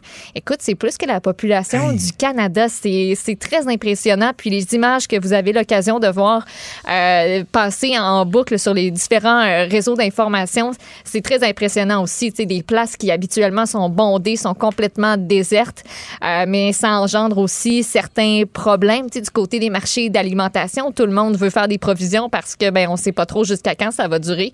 Bref, pas une situation facile. Le bilan en Chine qui s'est alourdi à 26 morts et 300 personnes qui sont euh, présentement malades. Le premier décès dans le pays à l'extérieur de la province d'Hubei, où l'épicentre de l'épidémie euh, est situé à Wuhan, ont été euh, confirmés. Et aspect fascinant que je vais laisser à Vincent Dessureau qui va, euh, qui va venir euh, dans, les, euh, dans la prochaine euh, demi-heure se joindre à nous c'est que le gouvernement chinois a annoncé aujourd'hui la construction d'un hôpital à Wuhan qui va être complètement destiné euh, aux gens atteints du coronavirus. Il va y avoir à peu près 1000 places. On va construire ça en 10 jours. Donc, Wow. Vincent va pouvoir élaborer un petit peu plus là-dessus euh, tantôt. OK. Et tu sais, évidemment, le, le premier souci dans toute cette histoire-là, c'est euh, l'aspect santé de la chose. Oui. Autant pour les gens de Wuhan, pour, euh, pour les Chinois et pour l'aspect planétaire, si on veut, les risques d'épidémie. Donc, évidemment, le, le focus s'est mis là-dessus. Mais, tu sais, rapidement, on va commencer à parler de- des facteurs économiques aussi. Oui, parce que ça va avoir un impact 40 certain. millions de personnes qui peuvent pas bouger. Puis je parlais avec un collègue de travail hier qui disait, tu sais, au niveau touristique pour la Chine, c'est catastrophique, tu sais, effectivement. Ben Puis oui. toi-même, tu l'évoquais hier, quelqu'un qui a un billet. Mais moi, je vais t'amener un autre, un autre élément euh, qui, d'après moi, là, on va voir pointe à un moment donné dans, dans les différentes analyses, là, l'impact économique ailleurs du fait que le tourisme chinois va être affecté. Tu sais, le- les Chinois, Ben, là, mettons chez nous. On y va en Chine, mais les Chinois, c'est quoi? Ils ont commencé à se déplacer, ça est en rare, eux autres ici. Ben oui. Alors, au niveau touristique, dans des endroits dans le monde où le tourisme en provenance de la Chine a un impact important, si ça se prolonge au niveau économique, Ben, on a juste à euh, penser à assurément chez que nous. ça va avoir des effets. Là. On en a beaucoup des visiteurs Ben oui. qui viennent d'Asie, ici au Québec, au Canada en général. Puis, tu sais, l'hiver, c'est c'est souvent, euh, c'est souvent le cas. C'est souvent une saison qui est très, euh, très recherchée parce qu'on n'a pas ça, euh, on n'a pas ça partout. Nous autres, ça nous écœure des fois l'hiver, mais euh, pour les touristes, euh, oui, exactement. Puis, je voulais conclure sur le virus en te disant que quatre des cinq personnes au Québec qui étaient sous observation ont reçu des résultats négatifs. Il y a un cas qui demeure donc sous observation encore, mais ça ne veut pas dire que cette personne-là est atteinte du coronavirus et on poursuit les tests. Puis une petite dernière affaire, là, je sais qu'on peut, on peut pas rire nécessairement de ça, mais j'ai vu passer une affaire sur Facebook, puis c'est un clin d'œil. OK? Tu sais, le coronavirus, moi, je pense juste à la, la bouteille de La bière, bière, là, la Corona. Elle va bien avec la maladie de Lyme, de Lyme. Lyme, Ah. Lyme. J'ai vu ça circuler hier sur les réseaux sociaux. J'étais comme, ah, c'est pas drôle, mais. ah, ouais, OK, de Corona, la Lyme, je sais pas. Je te, je te l'autorise. OK, merci. Je te l'autorise. Je te juge, ben, je te juge un peu, euh, mais, mais pas tant que ça. Juste un petit peu. OK, correct. On va boire une gorgée d'eau, moi. J'allais dire de quoi avant que tu parles. Dit de même. Qu'est-ce que tu disais? Ah oui, les quatre cas qui ont été infirmés. Hey, je te raconte la, la lourdeur de notre système, OK? Hier, euh, hier après-midi, je fais l'ajout, puis bon, euh, je parle avec notre chef de pupitre pour savoir euh, c'est quoi les sujets qu'on aborde. Puis là, on dit, bon, euh, ah ouais, ça, les, les, les, euh, les cas, les cinq, on a de la misère à savoir sont où? Certains disent un peu à Québec, un peu à Montréal. Puis, ben, comme c'est le cas dans plusieurs ministères, des fois, j'ai des petits contacts à l'intérieur de la machine, au niveau administratif. Fait que je fais aller mon téléphone un petit peu. Euh, ouais, mais des fois, dans ces cas-là, t'aimes mieux prendre le téléphone parce qu'il y a des gens qui veulent pas laisser de traces par courriel qui t'ont laissé ou Mhm. Ouais, par message texte qui t'ont. OK. Fait que là, j'appelle une, une bonne source au ministère de la Santé, puis c'est pas ma blonde, là, ceux qui pensent. Oh, non, ma blonde est gynécologue, elle a rien d'amour avec les épidémies. Euh, et euh, cette personne-là me dit, écoute, je peux pas dire c'est quels hôpitaux, mais il y a un truc que je peux dire, c'est que sur les cinq cas, il y en a un qui vient d'être infirmé à Québec. Il y avait un cas dans un hôpital de Québec et il a été infirmé. Ben là, j'ai une source qui est pas supposée de me parler, fait que je veux faire, je veux officialiser la chose, aller me chercher une deuxième source, suis rigoureux. Il est trois heures moins quart, je suis en onde dans 15 minutes à la Ouais. Là, j'ai fait deux, trois appels, ministère de la Santé, euh, sécurité, euh, santé publique, etc. Sais-tu à quelle heure j'ai eu la confirmation qu'effectivement le cas de Québec était infirmé? 8-9 heures? À 8-9 heures le soir, quand ils ont envoyé vrai? le message à tout le monde pour dire que finalement, Ah, il y avait voilà. quatre cas d'infirmés. J'ai pas été capable, ça, ça a pris six heures. Pas été capable de le sortir Juste, avant. hey, je demandais pas c'était quoi le nom de la personne puis sa taille de bobette, là. Juste, pouvez-vous me confirmer Oui, qu'à. Québec, l'information, c'est anodin, là. Juste, effectivement, j'ai eu la confirmation à Québec, finalement, le cas est infirmé. Six heures après, j'avais pas eu la réponse. là. Pourtant, il me semble que c'est pas dur. C'est pas dur. Oui, non, Bref. on te le dira pas.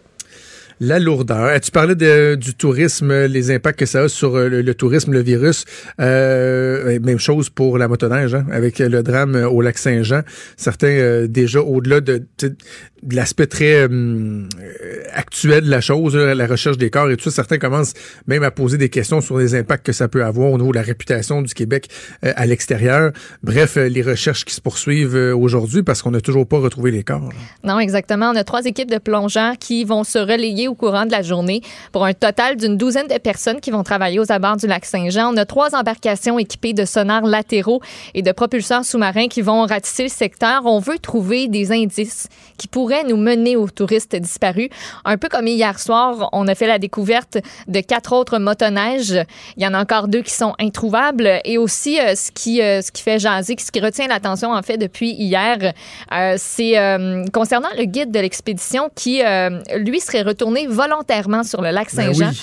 pour tenter de rattraper le devant du peloton qui, lui, se dirigeait tout droit vers les eaux libres sans nécessairement sans le savoir en fait Euh, et finalement lui il aura laissé euh, il a- lui aura laissé sa vie ça lui aura coûté la vie Euh, donc tu sais au début là tous les gens qui critiquaient moi ça me Ben oui. Caroline que je trouvais ça tôt pour dire que puis faire reposer la faute sur quelqu'un quand on savait absolument mais absolument rien. Lui, il a décidé de prendre son courage à deux mains, même pas son courage, lui pour pour lui c'était probablement juste naturel d'y retourner puis de se dire il faut que je les arrête parce que là ils s'en vont pas vers la bonne place puis ça va mal virer. Euh, donc euh, c'est c'est pas nécessairement confirmé par la SQ là, à moins que j'en ai manqué euh, que j'en ai manqué un bout, mais ça ça matcherait avec l'histoire qui a été euh, qui a été relayée par, entre autres, le propriétaire du dépanneur, tu sais, qui disait que les personnes qui étaient là, les motoneigistes, euh, qui, eux, sont sains et saufs, eux, ils savaient pas trop ce qui se passait de ce côté-là. Là. Ils étaient pas en panique. Donc, euh, donc Et, voilà, et on en que dire apprendra probablement de, de- du courage des premiers répondants? là? parce que lorsqu'ils ont été repêchés, Benoît hein, l'Espérance, ce qu'on apprend, c'est qu'eux-mêmes devaient marcher un kilomètre sur une glace Ouais. qui savait très, très, très mince. C'est un point tel où ils ont dit, pas d'équipement à l'eau, gang. Là. Non. On y va, là, petit pas par petit pas. Et là, ils ont ramené euh, le corps de, Be- de Benoît l'Espérance. Malheureusement, ils n'ont pas été en mesure de, de le sauver, mais euh, il y a le courage euh, de ces On gens-là qu'on doit... On l'a retrouvé Oui. à cause d'une lumière sur son lumière, casque, ouais, puis à ouais, cause ouais. d'un de ses bras qui dépassait, lui s'accrochait sur la glace. Euh, puis ça a été tout, euh, toute, Ah, une, toute une aventure là, aller le, aller le chercher. OK, on va finir sur euh, quelque chose d'un peu plus léger. Ça se passe euh, au hockey mineur. Ben. Euh, Il y a, j'avais pas entendu parler de ça, une initiative qui était mise de l'avant pour quoi essayer de, de sensibiliser les gens, les parents, les joueurs à, à être, à être dans de bonnes dispositions avant une partie, c'est ça? Sais-tu comment moi je décris ça? C'est Hockey Québec qui veut qu'on rappelle avant chaque match à tous ceux qui se trouvent dans les, dans les estrades de gérer, gérez-vous, utilisez votre, votre GBS, votre gros bon sang, gardez-le pas trop loin. Euh, comment on va s'y prendre pour faire ça? Ben, on va diffuser un message audio et euh, ben, je vous le présente.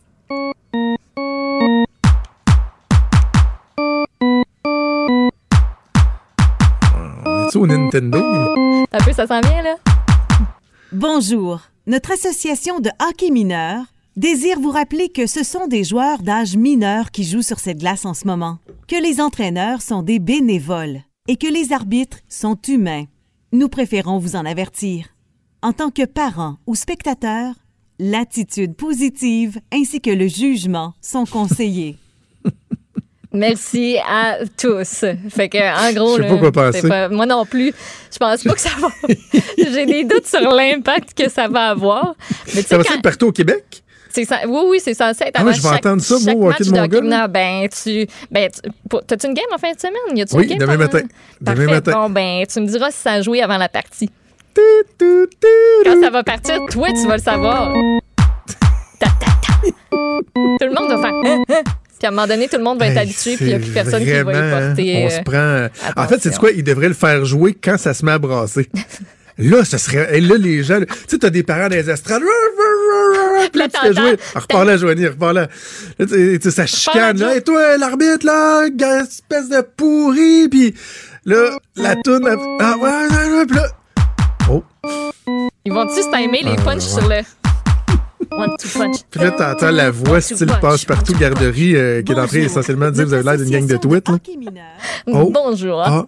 Elle Ah, ok, cordiale, ah. elle a l'air fine. J'ai goût d'être son amie. Ouais, mais... c'est quand même triste qu'on en arrive là, pareil, là. Mais tu sais, il n'y a rien comme un bon. Hey! Calmez-vous. Hey! Gros bon sang. fait que, fait que c'est ça. Si vous avez des enfants au hockey, vous me direz, ça joue. Tu sais que dans les, les initiatives qui ont été mises de l'avant cette année, c'est nouveau Mhm. euh, au hockey mineur aussi, lorsque tu as des arbitres qui... Et là, je Ouais. suis pas sûr, de la- il y a une subtilité, là, je sais pas si c'est des arbitres mineurs Oui. ou uniquement des arbitres que c'est leur première saison. Non, Non, c'est Ils des ont- arbitres. C'est pour, le- pour tous les arbitres mineurs. Mineurs, OK, mais Ouais. ils ont un brossard. Exactement. Ils ont leur chandail d'arbitre puis ils ont un petit brossard autour de l'épaule qui est brossard, orange fleu. là. Un brassard? Un brassard? J'ai-tu dit brossard? ou un C'est brossard. Tu l'avais pas souligné, personne s'en serait rendu compte? Ben écoute, je suis là pour ça. Hein. Ils ont un petit longueuil sur l'épaule. T'as ton brossard puis ta coupe longueuil. Pour sensibiliser les parents à dire Hey, veux-tu comme pas l'insulter, là, c'est un mineur qui commence. là. Mm. Et le problème, c'est qu'il aurait fallu qu'il il aurait fallu qu'ils le disent, ça. Parce que moi, à un moment donné, je parlais avec des parents, puis je dis Oui, il y en a, oui, il y en a un qui est un brossard, puis là, il y a quelqu'un qui dit Ouais, je me suis renseigné, c'est parce que mais personne ne nous l'avait jamais dit. Là. Ah, pour vrai? Ah, ben c'est parce que Ouais, pas qu'à limite, on pensait que c'était un look Ouais. qui se donnait. Là. Il était particulier, il était peut-être blessé. Moi, j'aurais pensé à une blessure au départ. Si je l'avais pas su, je pense. Faites attention, brassard. les petits gars. C'est fait mal. Bon! Il est franc et nuancé. Jonathan Trudeau. La politique lui coule dans les veines. Vous écoutez Franchement dit.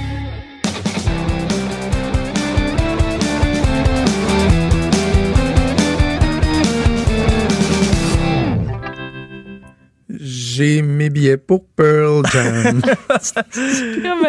Oh, Bon, il est content. cette chronique sans Pearl Jam? Content, Merci à l'effort concerté de, de ma soeur et de ma blonde qui à 10 heures était sur le piton. Écoute, ça se vend comme des petits pains chauds, là, puis avec un, un prix unique. Là. Oui, Tarif oui, unique, que ce on soit dans le. Quoi, parterre ou dans le 150 pit. quelques? Ouais, proche de 160 là, que tu sois devant la scène ou euh, que tu touches au toit avec tes mains. Là. Euh, écoute, en, en deux minutes, on était rendu dans, dans, dans le fond. Là. Ah oui. On, est, on a réussi à avoir des, des billets dans les 100, mais tu sais, à l'autre bout de, de, de l'aréna, là, donc quand même euh, assez loin. Bref, j'ai l'impression qu'on va faire euh, ça le comble assez rapidement pour euh, Pearl Jam au centre Vidéotron. Je sais pas si Benoît Dutrisac a acheté ses billets. Ça serait. Oui, il attend Montréal, peut-être. On, Il y a- va- Je pense qu'il y en a un qui en a une à on Montréal. va lui demander. Ah, OK, mais je vais l'inviter sinon, Benoît. Hey, euh, Stéphane, pour ta chronique, tu nous parles d'un groupe montréalais, le groupe Paupière, qui a réussi à faire une percée euh, assez intéressante dans, dans, dans une émission euh, de télé américaine très en vogue. Ben oui, Oui, c'est hein. Riverdale. C'est euh, c'est le, le- le trio. Archie. euh, Paupière, oui, avec Archie, Véronica, Betty. C'est mon, plaisir coupable. Ça, je, je regarde. Ah, J'ai je- jamais essayé, j'ai jamais Ah essayé. oui. Ben, je Moi, lisais, c'est- euh, quand j'étais jeune, je lisais ça. Mais- Moi, j'ai comme eu un- la série, j'ai j'ai tripé au départ, mais là, j'ai un petit peu plus de difficulté à l'écouter. Il manque bien gros des épisodes de la, la plus récente saison parce que ça a viré un peu Ah. spécial. Là. Oh oui, moi, tu te dis, mais c'est des adolescents, ça, ça, se- ne bon se sens. peut pas. Mais moi, je le regarde, je le critique à mesure tout le temps. Je suis même un peu fatiguant, tu mais. continues à le regarder pareil. Exactement. Coupable. On est deux comme ça chez nous. Moi et ma copine, on fait la même chose. On le regarde, puis on rit de ça à mesure, à chaque réplique. Ouais. Mais bon, euh, toujours est-il que le trio Paupière a placé une chanson, mais je pense que c'était pas intentionnel. Je pense que c'est des sites de streaming aux États-Unis. Ils ont ah, ben, il y a une chanson qui pourrait fitter, comme euh, s'insérer dans un épisode. On va écouter, c'est la pièce Rex.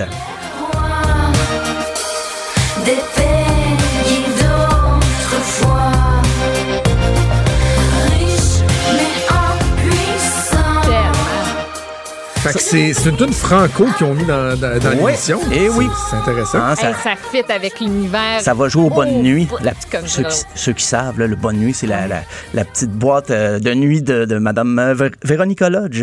Hey, J'en Ah, sais beaucoup trop. J'arrête. Elle a une boîte de nuit clandestine et, voilà. Elle est adolescente. Juste vous, vous oui, mettre en contexte. là, Ça tient la route. Ça, Ça tient, tient la route. c'est pas la oui. seule chose qui tient la route, entre guillemets, dans le scénario. Euh, mais écoute, après euh, Claude Léveillé qui se retrouve sur un album de Kanye West, hein, on dirait que la porte est ouverte. Euh, les Québécois vont envahir le marché américain Ouais. bientôt. Euh, c'est drôle parce que leur site Paupière ne semble pas très actif. Le dernier post sur leur page Facebook, c'était pour annoncer un show à Sherbrooke en novembre.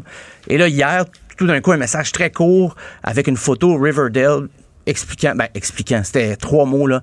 On va jouer dans Riverdale avec Rex et tout ça. Détails à venir, donc euh, on va suivre ça de très près. Très cool. Euh, Il y a le guitariste, l'ex-guitariste, je devrais dire, de Red Hot Chili Peppers, Josh Klinghoffer, qui pour la première fois est revenu sur son, sur son renvoi. Je dis renvoi, c'est un, c'est un gros mot parce qu'il il a été plus ou moins congédié, c'est qu'il a compris que si John Frusciante manifestait son, son désir de revenir dans le groupe, ben lui, il avait juste à partir. Et puis, il a, a dit ça dans un podcast. C'est le podcast s'appelle WTF euh, with Mark Maron. Mark Maron, c'est l'acteur qui jouait dans Glow, il a joué dans Joker. Et il a interviewé euh, Josh Klinghoffer et il lui a dit, il a raconté un peu les circonstances, euh, comment il est revenu dans le band John Frusciante. C'était au mariage de Flea au mois d'octobre. Et là, ben, Flea a commencé à jammer, à jouer avec John Frusciante, mais sans trop le dire au guitariste. Puis à un moment donné, ben, il s'en est rendu compte. euh, voilà, tu sais, il a dit, ben, OK. Ils l'ont invité, ils ont dit en personne, ils n'ont pas envoyé un fax. Là. Ils ont dit, regarde, on ne va pas passer par quatre chemins. John Frusciante euh, veut revenir dans le groupe, puis on va dire oui. Fait qu'il a dit, OK, c'est beau. C'est un, un cas classique de quelqu'un qui retourne avec son ex. Là. Ouais, c'est un peu ça. Je- non, non, mais c'est- dans des relations amoureuses, Ouais, ça se ouais. voit, écoute, euh, j'ai vu mon ex, on a été manger au restaurant ensemble, puis finalement, Ben, hi, je te donc. C'est ça. Le- L'ex-guitariste lui a dit, ben, regarde, il n'y a pas d'animosité. euh, tu sais, la contribution de John Frusciante à Red Hot Chili Peppers est historique. je peux pas... Ce line-up-là, là, Chad Smith, le batteur, Flea, le bassiste, Anthony, le chanteur, et John Frusciante, c'est une formation qui, qui, qui a, qui passé à l'histoire. Il dit... Je suis content d'avoir fait partie du groupe. La seule chose qu'il regrettait un petit peu, euh, je pense qu'il aurait aimé faire plus de ses compositions, peut-être faire des chansons avec le groupe qui ferait en sorte qu'il qu'il aurait été irremplaçable. Mais sais, le groupe a connu ses grosses années quand John Frusciante est un guitariste très actif avec beaucoup de compos. Fait que lui se retrouvait en spectacle à jouer les chansons de l'autre un peu. Là. Son... Fait que c'est c'est ce petit regret, mais quand même, il a reformé son band euh, Pluralone et ils vont faire la première partie de Pearl Jam en tournée, justement. Donc, hein, Ah. tout est dans tout. C'est, Tout euh, est dans tout. tout se rejoint.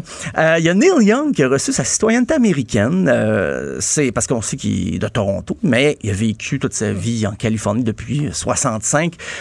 Il a dit qu'il a demandé sa citoyenneté pour pouvoir voter contre Trump.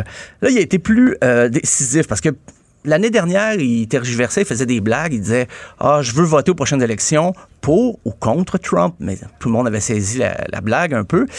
Mais l'affaire, c'est quand il y a eu les feux de forêt en Californie en 2018, euh, Neil Young a perdu sa maison. Et dans un tweet, Donald Trump avait dit Ça, c'est les lois environnementales trop sévères qui ont fait ça, les feux de forêt en Californie. On peut pas utiliser l'eau comme on voudrait pour éteindre les feux. Ça, Neil Young l'a pas pris et euh, il a dit bon ben là, oui, je m'inscris sur la liste électorale, mais c'est pour voter contre Donald Trump. Mais aussi, il y avait des petits démêlés avec euh, Donald parce que Donald Trump euh, utilisait la chanson Keep on Rockin' in a Free World Ben pour oui. entrer dans ses rallyes et finalement, Neil Young a dit non, non, non, non, Pas d'accord. fais pas ça, touche pas. Alors, c'était sa grosse sortie. Il va voter, mais c'est parce que il devait être naturalisé avant. Mais quand il a passé ses tests, ses, ses interrogatoires et tout ça, il ils ont demandé est-ce que tu as déjà pris de. Est-ce que tu as déjà fumé de la marijuana? Il a, Puis, euh, hein, la, la réponse. il a- on- il a été sincère. Il a dit oui, oui, j'ai fumé de la marijuana. Il a dit que what do you think? Ben ouais. C'est 4 ça. Exactement. Puis une chance que c'était juste le marijuana la question, là, parce que je pense qu'il aurait pu répondre à d'autres catégories. Et son honnêteté a reporté un petit peu le, le- le processus, mais euh, je pense que ça a été apprécié aussi des, des- des fonctionnaires fédéraux américains. Donc euh, voilà, il va pouvoir voter. Et en terminant, c'est une nouvelle un peu particulière que j'ai lue dans le Ben oui. dans le Figaro. Et là, je me dis, OK, est-ce que c'est le Gorafi qui est le site euh, parodique du Figaro? Mais non, non, c'était vraiment dans le Figaro. C'est Henri Dess qui se convertit au métal. Mais bon, c'est un peu charrié parce qu'il s'est pas tant converti. C'est qu'il a décidé, comme ça, à l'aube de ses 80 ans, de, de réorienter son répertoire et d'en faire du métal. C'est, ça c'est l'initiative d'un promoteur d'un bar près de chez lui en Suisse, près de Fribourg. Euh, il dit on veut organiser une soirée avec euh, tes chansons, mais de style complètement différent. Est-ce que tu voudrais venir en chanter 5-6? Mais le propriétaire du bar n'a pas spécifié, genre, tu peux venir chanter tes chansons comme tu l'as toujours fait pour les tout petits et tout ça. Et euh, Henri joue avec son fils. Euh, et son fils, lui, est plus dans le punk et le garage, mais son fils s'occupe aussi de sa carrière. Fait qu'il a dit, OK, ben, OK. on, on va aller faire 5-6 chansons. Mais la combinaison de, de- avec son fils, avec le batteur, ça a sorti métal. Donc Henri Dess s'est dit, ben, je vais les jouer comme ça, ça va être comme le prochain spectacle d'Henri Dess au cours de, de cette soirée hommage, je vais les faire en métal. Et là, parce que l'été dernier, on se rappellera, il avait fait un concert au festival Motocultor, mais il avait fait, ses chansons somme toute un peu traditionnelles, mais son fils jouait de la basse, puis il y avait un batteur qui est le même groupe, les euh, The Grand Gamin, ça s'appelle, euh, ZE, là, comme les Français prononcent le Z. Et ça avait marché, puis lui, il se disait, il, est fort dans l'autodérision, Henri Dess, il se disait, bah, je- c'est comme si j'étais invité d'un dîner de con, je vais y aller, mais bon, tu sais. mais au contraire, les jeunes capotaient, c'est des jeunes qui avaient grandi avec ces chansons, mais que maintenant, ben, ils écoutaient d'autres musiques. Mais il y avait aussi des parents métalleux qui avaient leurs enfants.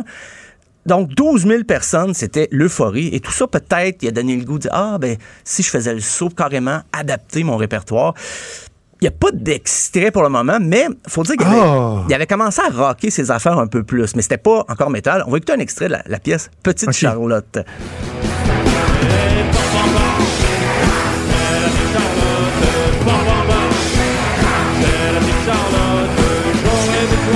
En, en spectacle, j'ai oublié de le dire. Mais déjà, le batteur, il se donne. Là. On s'entend que le batteur, il a Ben oui. de retenue. Là. Tout le monde aux instruments se donne beaucoup. On perd Oh un oui. peu la voix. C'est ça, ben oui, absolument. Surtout en live comme ça. Puis il y a- y a- ça, c'est une affaire. La voix, je me demande, est-ce qu'il va y aller d'une voix gutturale, là, death metal, ou il va rester dans ses standards habituels? Euh, mais c'est à vérifier. Je suis très... 79 ans, là, il y a oui. un gros, là. Ouh, tu sais, c'est un peu. euh, À chaque fois que tu le fais, on dirait un gros rot. Mais là, la, la rumeur... c'est pas c'est moi la spécialiste des rottes, euh, Maud. Oh! Hey! Euh, donc, sur ces bons mots, ben, ils vont. La rumeur veut maintenant que Henri Dess soit invité au festival. qui rote tout le temps. OK, ça, euh, vous pouvez. Est-ce qu'on ouvre le micro de Joanie? Tu veux dire?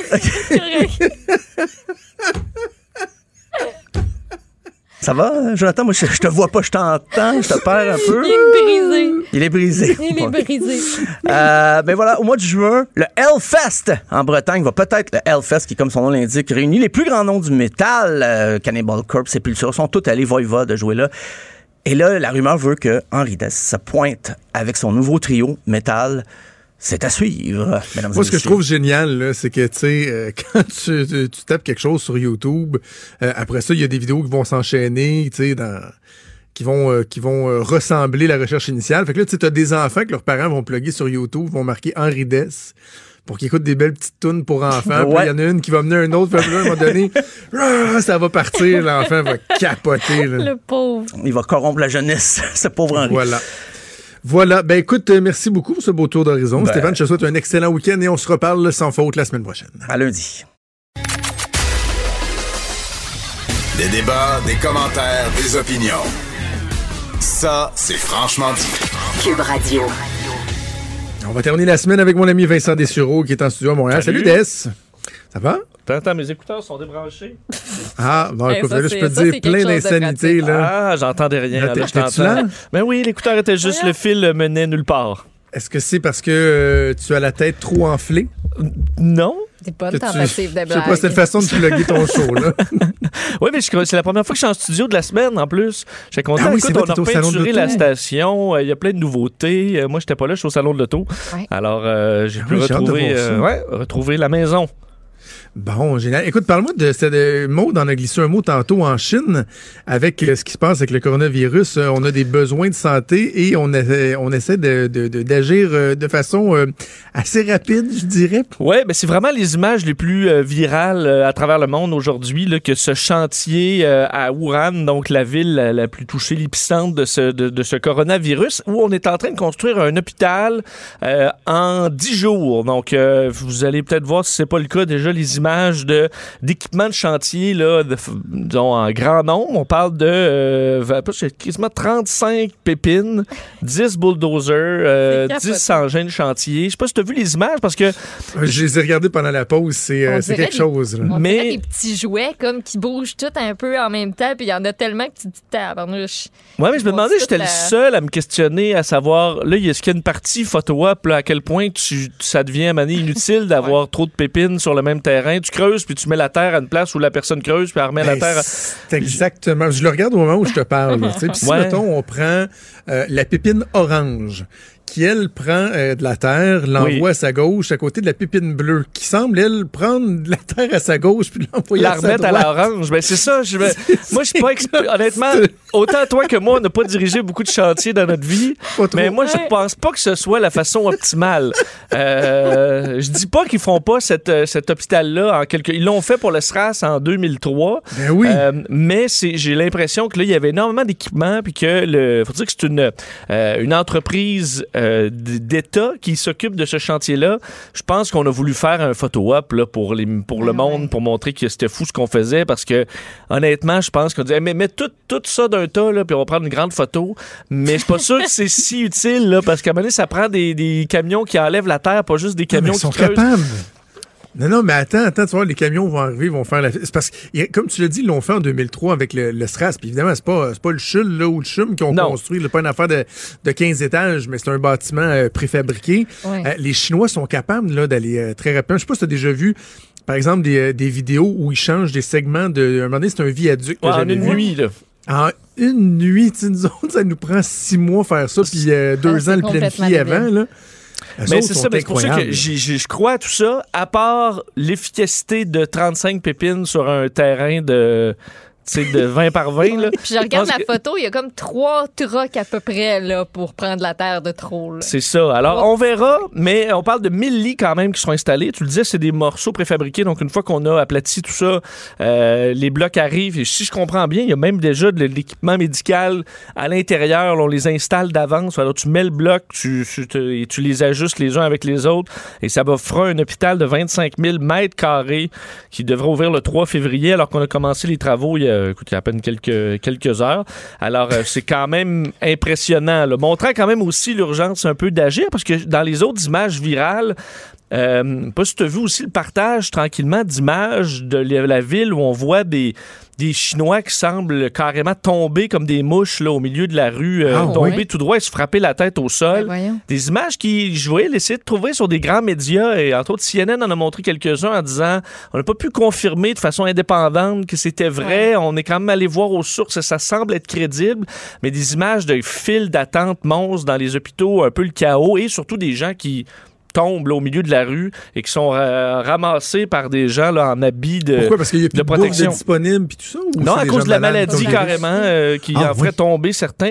Mais encore là, c'est des images qui ont été beaucoup, beaucoup partagées, mais quand on n'est pas capable de retrouver le- la, la source de base, puis essayer Ouais. de confirmer, euh, alors je suis quand même prudent. Alors, il faut être prudent avec ce qu'on voit sur les réseaux sociaux, mais c'est très, très viral depuis ce matin que ces images de gens qui, ont, qui sont debout, puis à un moment donné, ils font juste tomber. Ben. Dans certains cas, s'éclatent la tête là, et sont ouais. recueillis. Accueillis par des, des ambulanciers. C'est Alors, euh, difficile à identifier, d'autant plus que ces, villes-là sont en quarantaine, n'entre pas qui veut, ne sort pas qui veut. Fait que j'imagine que là, le relais de l'information aussi, ça va être, euh, Ouais, ça parce va être que quelque chose. on comprend que les équipes euh, des médias n'ont pas nécessairement tous le goût d'aller se foutre là et les, les épiceries, dans certains cas, semblaient avoir des rayons vides. Ouais. Mais encore là, c'est-tu des images qui datent de 1997 dans un autre pays? Ou du SRAS. ou du sais, Il y a SRAS. des images du SRAS aussi qui vont ressortir, puis le monde va dire Hey, regardez, c'est ça qui se passe, puis que dans le fond, ce sera, ce sera pas ça. là. Et, et, euh, en terminant sur l'hôpital, ce qui est incroyable, c'est que s'ils réussissent le tour de force de construire un hôpital en 10 jours, à ce rythme-là, il n'y aura probablement aucun grief syndical en plus. Non, ben, je, je- écoute, j'entendais. C'est la Chine, hein? J'entendais mon collègue euh, Mario Dumont tantôt euh, qui disait, euh, qui disait, nous au Québec, là, mettons, on n'aurait pas envoyé, mettons, la, la première lettre là, pour envoyer l'idée de projet serait encore dans le mal. là. Après 10 jours, on n'aurait pas comment. Après ça, s'envoyer la lettre au BAP. Puis, euh, tu sais, on. Mais euh, on comprend que c'est une situation d'urgence. Puis, dans un pays totalitaire, euh, disons, ça aide aussi, là. Tu Le dis, troisième lien, là, Oui. il, prévoit, il prévoit que c'est entre 10 et 20 ans que ça va prendre. C'est ça. C'est un tunnel de 6 km. C'est incroyable. Bon. Alors, il y a quel- juste le milieu. tu sais, La, la vitesse Chine euh, au niveau des, des droits humains, des droits du travail, Ah, il va y c'est faire peut-être pas travailler le modèle. 24 heures sur 24. là. C'est peut-être pas le modèle à privilégier, Ouch. mais est-ce que nous, nous sommes les meilleurs exemples? Je pose la question. En fait, je pense que poser la question, c'est un peu y répondre. Voilà, c'est dit. Euh, parlons de l'avion maintenant. Euh, tu Oui. nous souhaites une bonne raison de ne pas avoir peur en avion. Tant mieux parce que moi, de plus je vieillis, je t'en ai déjà parlé, je pense, plus je vieillis, plus je suis craintif en avion. Puis ça m'écœure parce que j'aimais tellement ça quand j'étais jeune. Oui, et c'est c'est une drôle d'idée. D'ailleurs, c'est ce que les scientifiques du MIT euh, sortent, comme quoi euh, l'idée d'avoir peur de l'avion, ça devient de plus en plus ridicule. En fait, c'est comme avoir peur d'aller au supermarché parce que le toit pourrait te tomber sur la tête. C'est euh, l'exemple donné par les professeurs du MIT qui sont allés analyser. Puis, d'abord que les chiffres sont pas surprenants, mais sont, sont quand même intéressants parce qu'on sait que le- la mortalité en avion de ligne est en baisse depuis que la- l'aviation existe. Mais ils sont allés documenter parce que par année, là, ça varie. Évidemment, il y a une année où il peut avoir un seul écrasement, une année il peut en avoir trois. On a vu avec le 737 MAX, ça, ça a été soudainement une mauvaise année parce que deux avions se sont écrasés. Mais il est allé, euh, donc les chercheurs sont allés par décennies, donc à partir de 2008 à 2017, puis ensuite en reculant de 10 ans, 10 ans, 10 ans, pour remonter jusqu'à il y a 50 ans. Et on se rend compte que les chiffres sont, euh, écoute, c'est vraiment impressionnant euh, le, le chemin qu'a fait l'aviation, surtout dans les dernières années, parce que dans la dernière décennie, les chances de mourir donc en avion par vol, c'est pas par kilomètre ou autre, c'est au niveau mondial 1 sur 8 millions. OK? Vous allez voir qu'au Canada, c'est encore pas mal moins que ça, mais au niveau global, 1 sur 8 millions. Si on compare à la décennie 98-2007, on remonte pas il y a longtemps, là, c'est pratiquement les mêmes avions, euh, euh, les mêmes modèles dans bien des cas qui, qui volaient à cette époque-là. C'était 1 sur 2,7 millions. Alors, on, est quasiment trois fois plus sécuritaire qu'il y a 10 ans, alors qu'on était déjà euh, bon, une, industrie extrêmement sécuritaire. Si tu remontes 10 ans avant, 1 sur, 7 000, euh, 1 sur 750 000. Euh, là, on est dans les années donc 78 à 87 et ça descend ensuite 3, 1 sur 350 000 dans les années 70. Alors là, on est et par euh, donc on, on- on double la sécurité, voire triple à chaque décennie depuis que ça existe. Et au, dans les pays, on dit les plus sécuritaires, dont le Canada, l'Union européenne, les États-Unis et la Chine maintenant, euh, c'est 1 sur 33 millions qui, euh, qui va mourir, tandis que euh, il y a 10 ans, on était donc à 1,7 million. Les, les pays les plus les moins sécuritaires, si on s'en va dans l'Afrique, c'est 1, 1 par million. Alors on voit qu'on a 33 fois moins de chances de mourir sur des vols de pays occidentaux que de pays africains. Et euh, un des pays dans les pays les plus sécuritaires, une- la grande différence, c'est que la Chine est maintenant là. Et la Chine, on vient d'en parler tantôt, a fait des pas de géant en termes de sécurité. Ils sont allés recruter dans les dernières années des experts chez Airbus, des experts chez Boeing euh, pour euh, augmenter leur sécurité, avoir des simulateurs haute technologie. Alors maintenant, ils font partie des pays équivalents aux États-Unis et au Canada. Alors ça fait partie pour ça qu'on a augmenté la sécurité en général euh, partout dans le monde et vu que c'est la plus grande croissance est en Chine et que le pays est rendu sécuritaire, ben la moyenne remonte pour tout le monde. Alors tu vois, ils font les choses bien, même si on critique beaucoup Boeing ces temps-ci. L'industrie en général, ben écoute, c'est 5 étoiles. Au niveau de la Le sécurité. problème, c'est l'absence de contrôle. Moi, c'est- c'est c'est- est de là ma peur. Tu sais, quand je suis dans ma voiture, j'ai un certain contrôle. Un avion, t'es comme enfermé. Puis s'il se passe de quoi, t'as 35 000 Ouais. pieds dans les airs. Ouais, faut que tu fasses Euh, confiance à Charlie, là. Ouais, parce que puis on dit qu'il y a quand même des inquiétudes. Est-ce que cette, cette tendance-là vire de bord dans la mesure où il y a une pénurie de pilotes mon- mondiale et que les pilotes maintenant qui dirigent vos avions sont de, ont de moins en moins d'expérience. Le jour où il arrive un problème euh, où on ne peut plus se fier sur l'ordinateur, ben voler à main, euh, ils l'ont pas fait longtemps. Ben, c'est ça. Puis pilote de moins en moins. La portion de temps qu'il passe à piloter concrètement est, de plus en plus réduite. D'ailleurs, toi qui, es- qui est un pilote, l'omniprésence de la technologie dans les avions, est-ce que c'est un facteur Ah ouais, qui ben, met un peu plus à risque euh, oui, quand oui. la technologie ben, en fait, c'est surtout, là? surtout parce qu'avant, maintenant, les pilotes euh, de, de, mettons, d'expérience d'aujourd'hui ont généralement piloté des années, là, des fois 10 ans de temps ou même plus, dans des petits avions avec peu de technologie. On fait de, de l'hydravion, de la, de la brousse, euh, du petit transport régional. Alors, ils ont des milliers d'heures euh, à la main, là, avec des petits équipements et tout ça. Maintenant, les compagnies aériennes comme euh, Air Canada, Express, donc les, des compagnies qui vont aller chercher des pilotes très jeunes. Je dis pas que c'est la qu'Air Canada Express c'est pas sécuritaire, mais ils vont chercher des pilotes qui ont des fois moins de 1000 heures de vol ou des fois quelques centaines et les monter rapidement sur des avions assez modernes qui ont déjà de l'équipement technologique. Alors rapidement, ils vont moins piloter à main. là. Alors, j'entendais, moi, dans ma formation, euh, j'ai eu des pilotes d'Air Canada, euh, mettons, qui ont 15 000 heures de vol. là, et eux disaient, si vous pouvez encore voler votre petit Cessna de temps en temps, là, alors Oui. que vous êtes pilote de ligne, c'est super important parce qu'il faut que tu sois encore capable de voler à main euh, avec peu d'équipement le jour où tout ouais. lâche. Et c'est pas le cas de tous les pilotes. Fait que quand t'as pas ce bagage-là, là, mettons, ça fait 25 ans que t'es pilote chez, dans un, Boeing A320, mais que t'as euh, 500 heures sur un Cessna il y a 20 ans, ben tu t'en souviendras plus tant. En même temps, ils sont testés dans des simulateurs et tout ça. Ils font des tests. Je dis pas que, que c'est pas le cas, mais la partie de ta carrière où tu es dans tempête puis tu t'arranges, euh, on voit moins ça maintenant. OK. Hey, ton dernier sujet, ça me semble être euh, un débat euh, assez intéressant. Est-ce que euh, c'est justifié de sacrifier quelqu'un pour sauver plusieurs personnes? Bon, grand- grande étude dans 42 pays sur cette grande question qui revient de temps en temps, à savoir, admettons, vous avez un tramway en folie et vous avez cinq personnes à bord qui vont mourir, sauf si tu changes de voie et que tu tues quelqu'un en échange. Donc, tu sauves cinq vies pour en tuer un qui avait rien à voir là-dedans, là, qui se promenait, lui, sur la voie, euh, la voie de tramway. Alors, Ouais. je sais pas si vous, c'est quoi votre position sur le sujet? Mais en fait, blague. en fait c'est que la, la réponse semble euh, froidement évidente. Oui. C'est-à-dire que si tu dois sacrifier une personne pour en sauver 50, OK, mais tu veux-tu pas être la personne qui apprend cette décision-là? Bon. De dire, euh, oui, oui, moi, moi, tasser le tramway, on va frapper quelqu'un, là. Et Bon, si, que- en plus, euh, c'est que là, dans cette grande étude-là, on voulait voir s'il y avait des différences par pays sur la, décis- le- le- la- la- la décision prise. Et on se rend compte que dans les pays de- en- d'Asie, entre autres Chine, Japon, euh, ils sont beaucoup moins enclins à tuer le dude qui n'a pas rapport, contrairement aux pays, euh, aux pays comme le Canada, les États-Unis ou l'Europe, où le choix semble plus, euh, plus évident euh, de, de- de- d'y aller pour le nombre, tout simplement. Et la raison qui sont identifiées, c'est la mobilité relationnelle. C'est-à-dire que nous, on- on a de la facilité à se faire d'autres amis. Ah, Vous allez voir, c'est un peu spécial, là, mais ici, admettons que tu perds tes amis, il y a- il y a une mobilité rela- Alors, tu peux te faire d'autres amis rapidement, tandis que en Chine, par exemple, au Japon, c'est pas le cas. Tu as un, un nid très serré. Et d'être jugé sur une décision comme ça et de perdre tes amis, là, ça les trouble. Alors, ils sont pas prêts à prendre une décision éthique aussi controversée, alors ils vont préférer rien faire. En Asie, tandis que nous, on va se dire, ben écoute, si les gens me jugent parce que j'ai tué un monsieur, ben je rencontrerai d'autres mondes.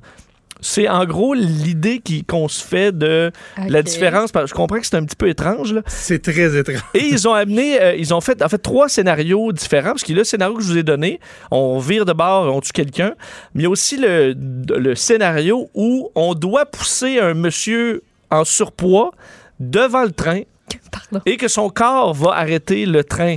Mais voyons, c'est quoi ce scénario-là? Et là, ça, est-ce que... Arrache des bancs du train, quelque chose. Oui, mais là, pour- pourquoi ce serait différent, là? Tu y vas encore pour le nombre.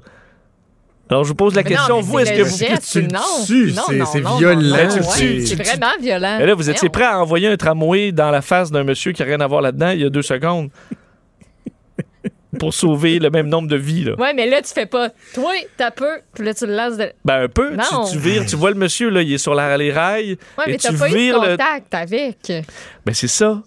Ben on dit que euh, on- la- une des différences, parce qu'au Japon et en Chine, par exemple, ils étaient moins enclins à, euh, bon, à tuer quelqu'un, sauf que ce qui était universel dans toutes les cultures, c'est que ça, c'était pas correct.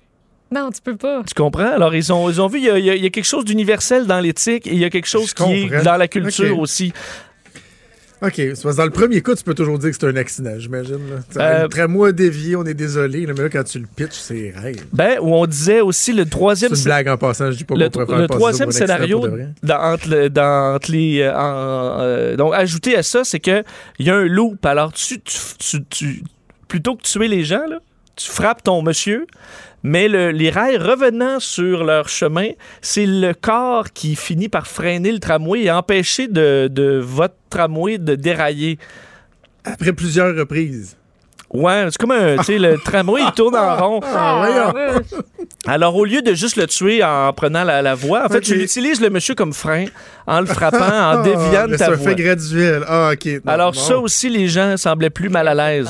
Mais encore là, c'est le Je même. comprends. Mais encore là, c'est la même chose. Vous tuez, acceptez de tuer quelqu'un pour le greater good. OK, Vincent, c'est sur ce beau malaise qu'on doit euh, se laisser. Merci, ça finit très, Salut. très bien la semaine. On t'écoute à cet après-midi avec Mario Maude. Je te souhaite un Ah. excellent week-end. Merci, toi aussi. On se repose et on revient en forme. On vous retrouve lundi matin à 10h. Cette émission est maintenant disponible en podcast. Rendez-vous dans la section balado de l'application ou du site cube.radio pour une écoute sur mesure en tout temps. Cube Radio, autrement dit. Et maintenant, autrement écouté.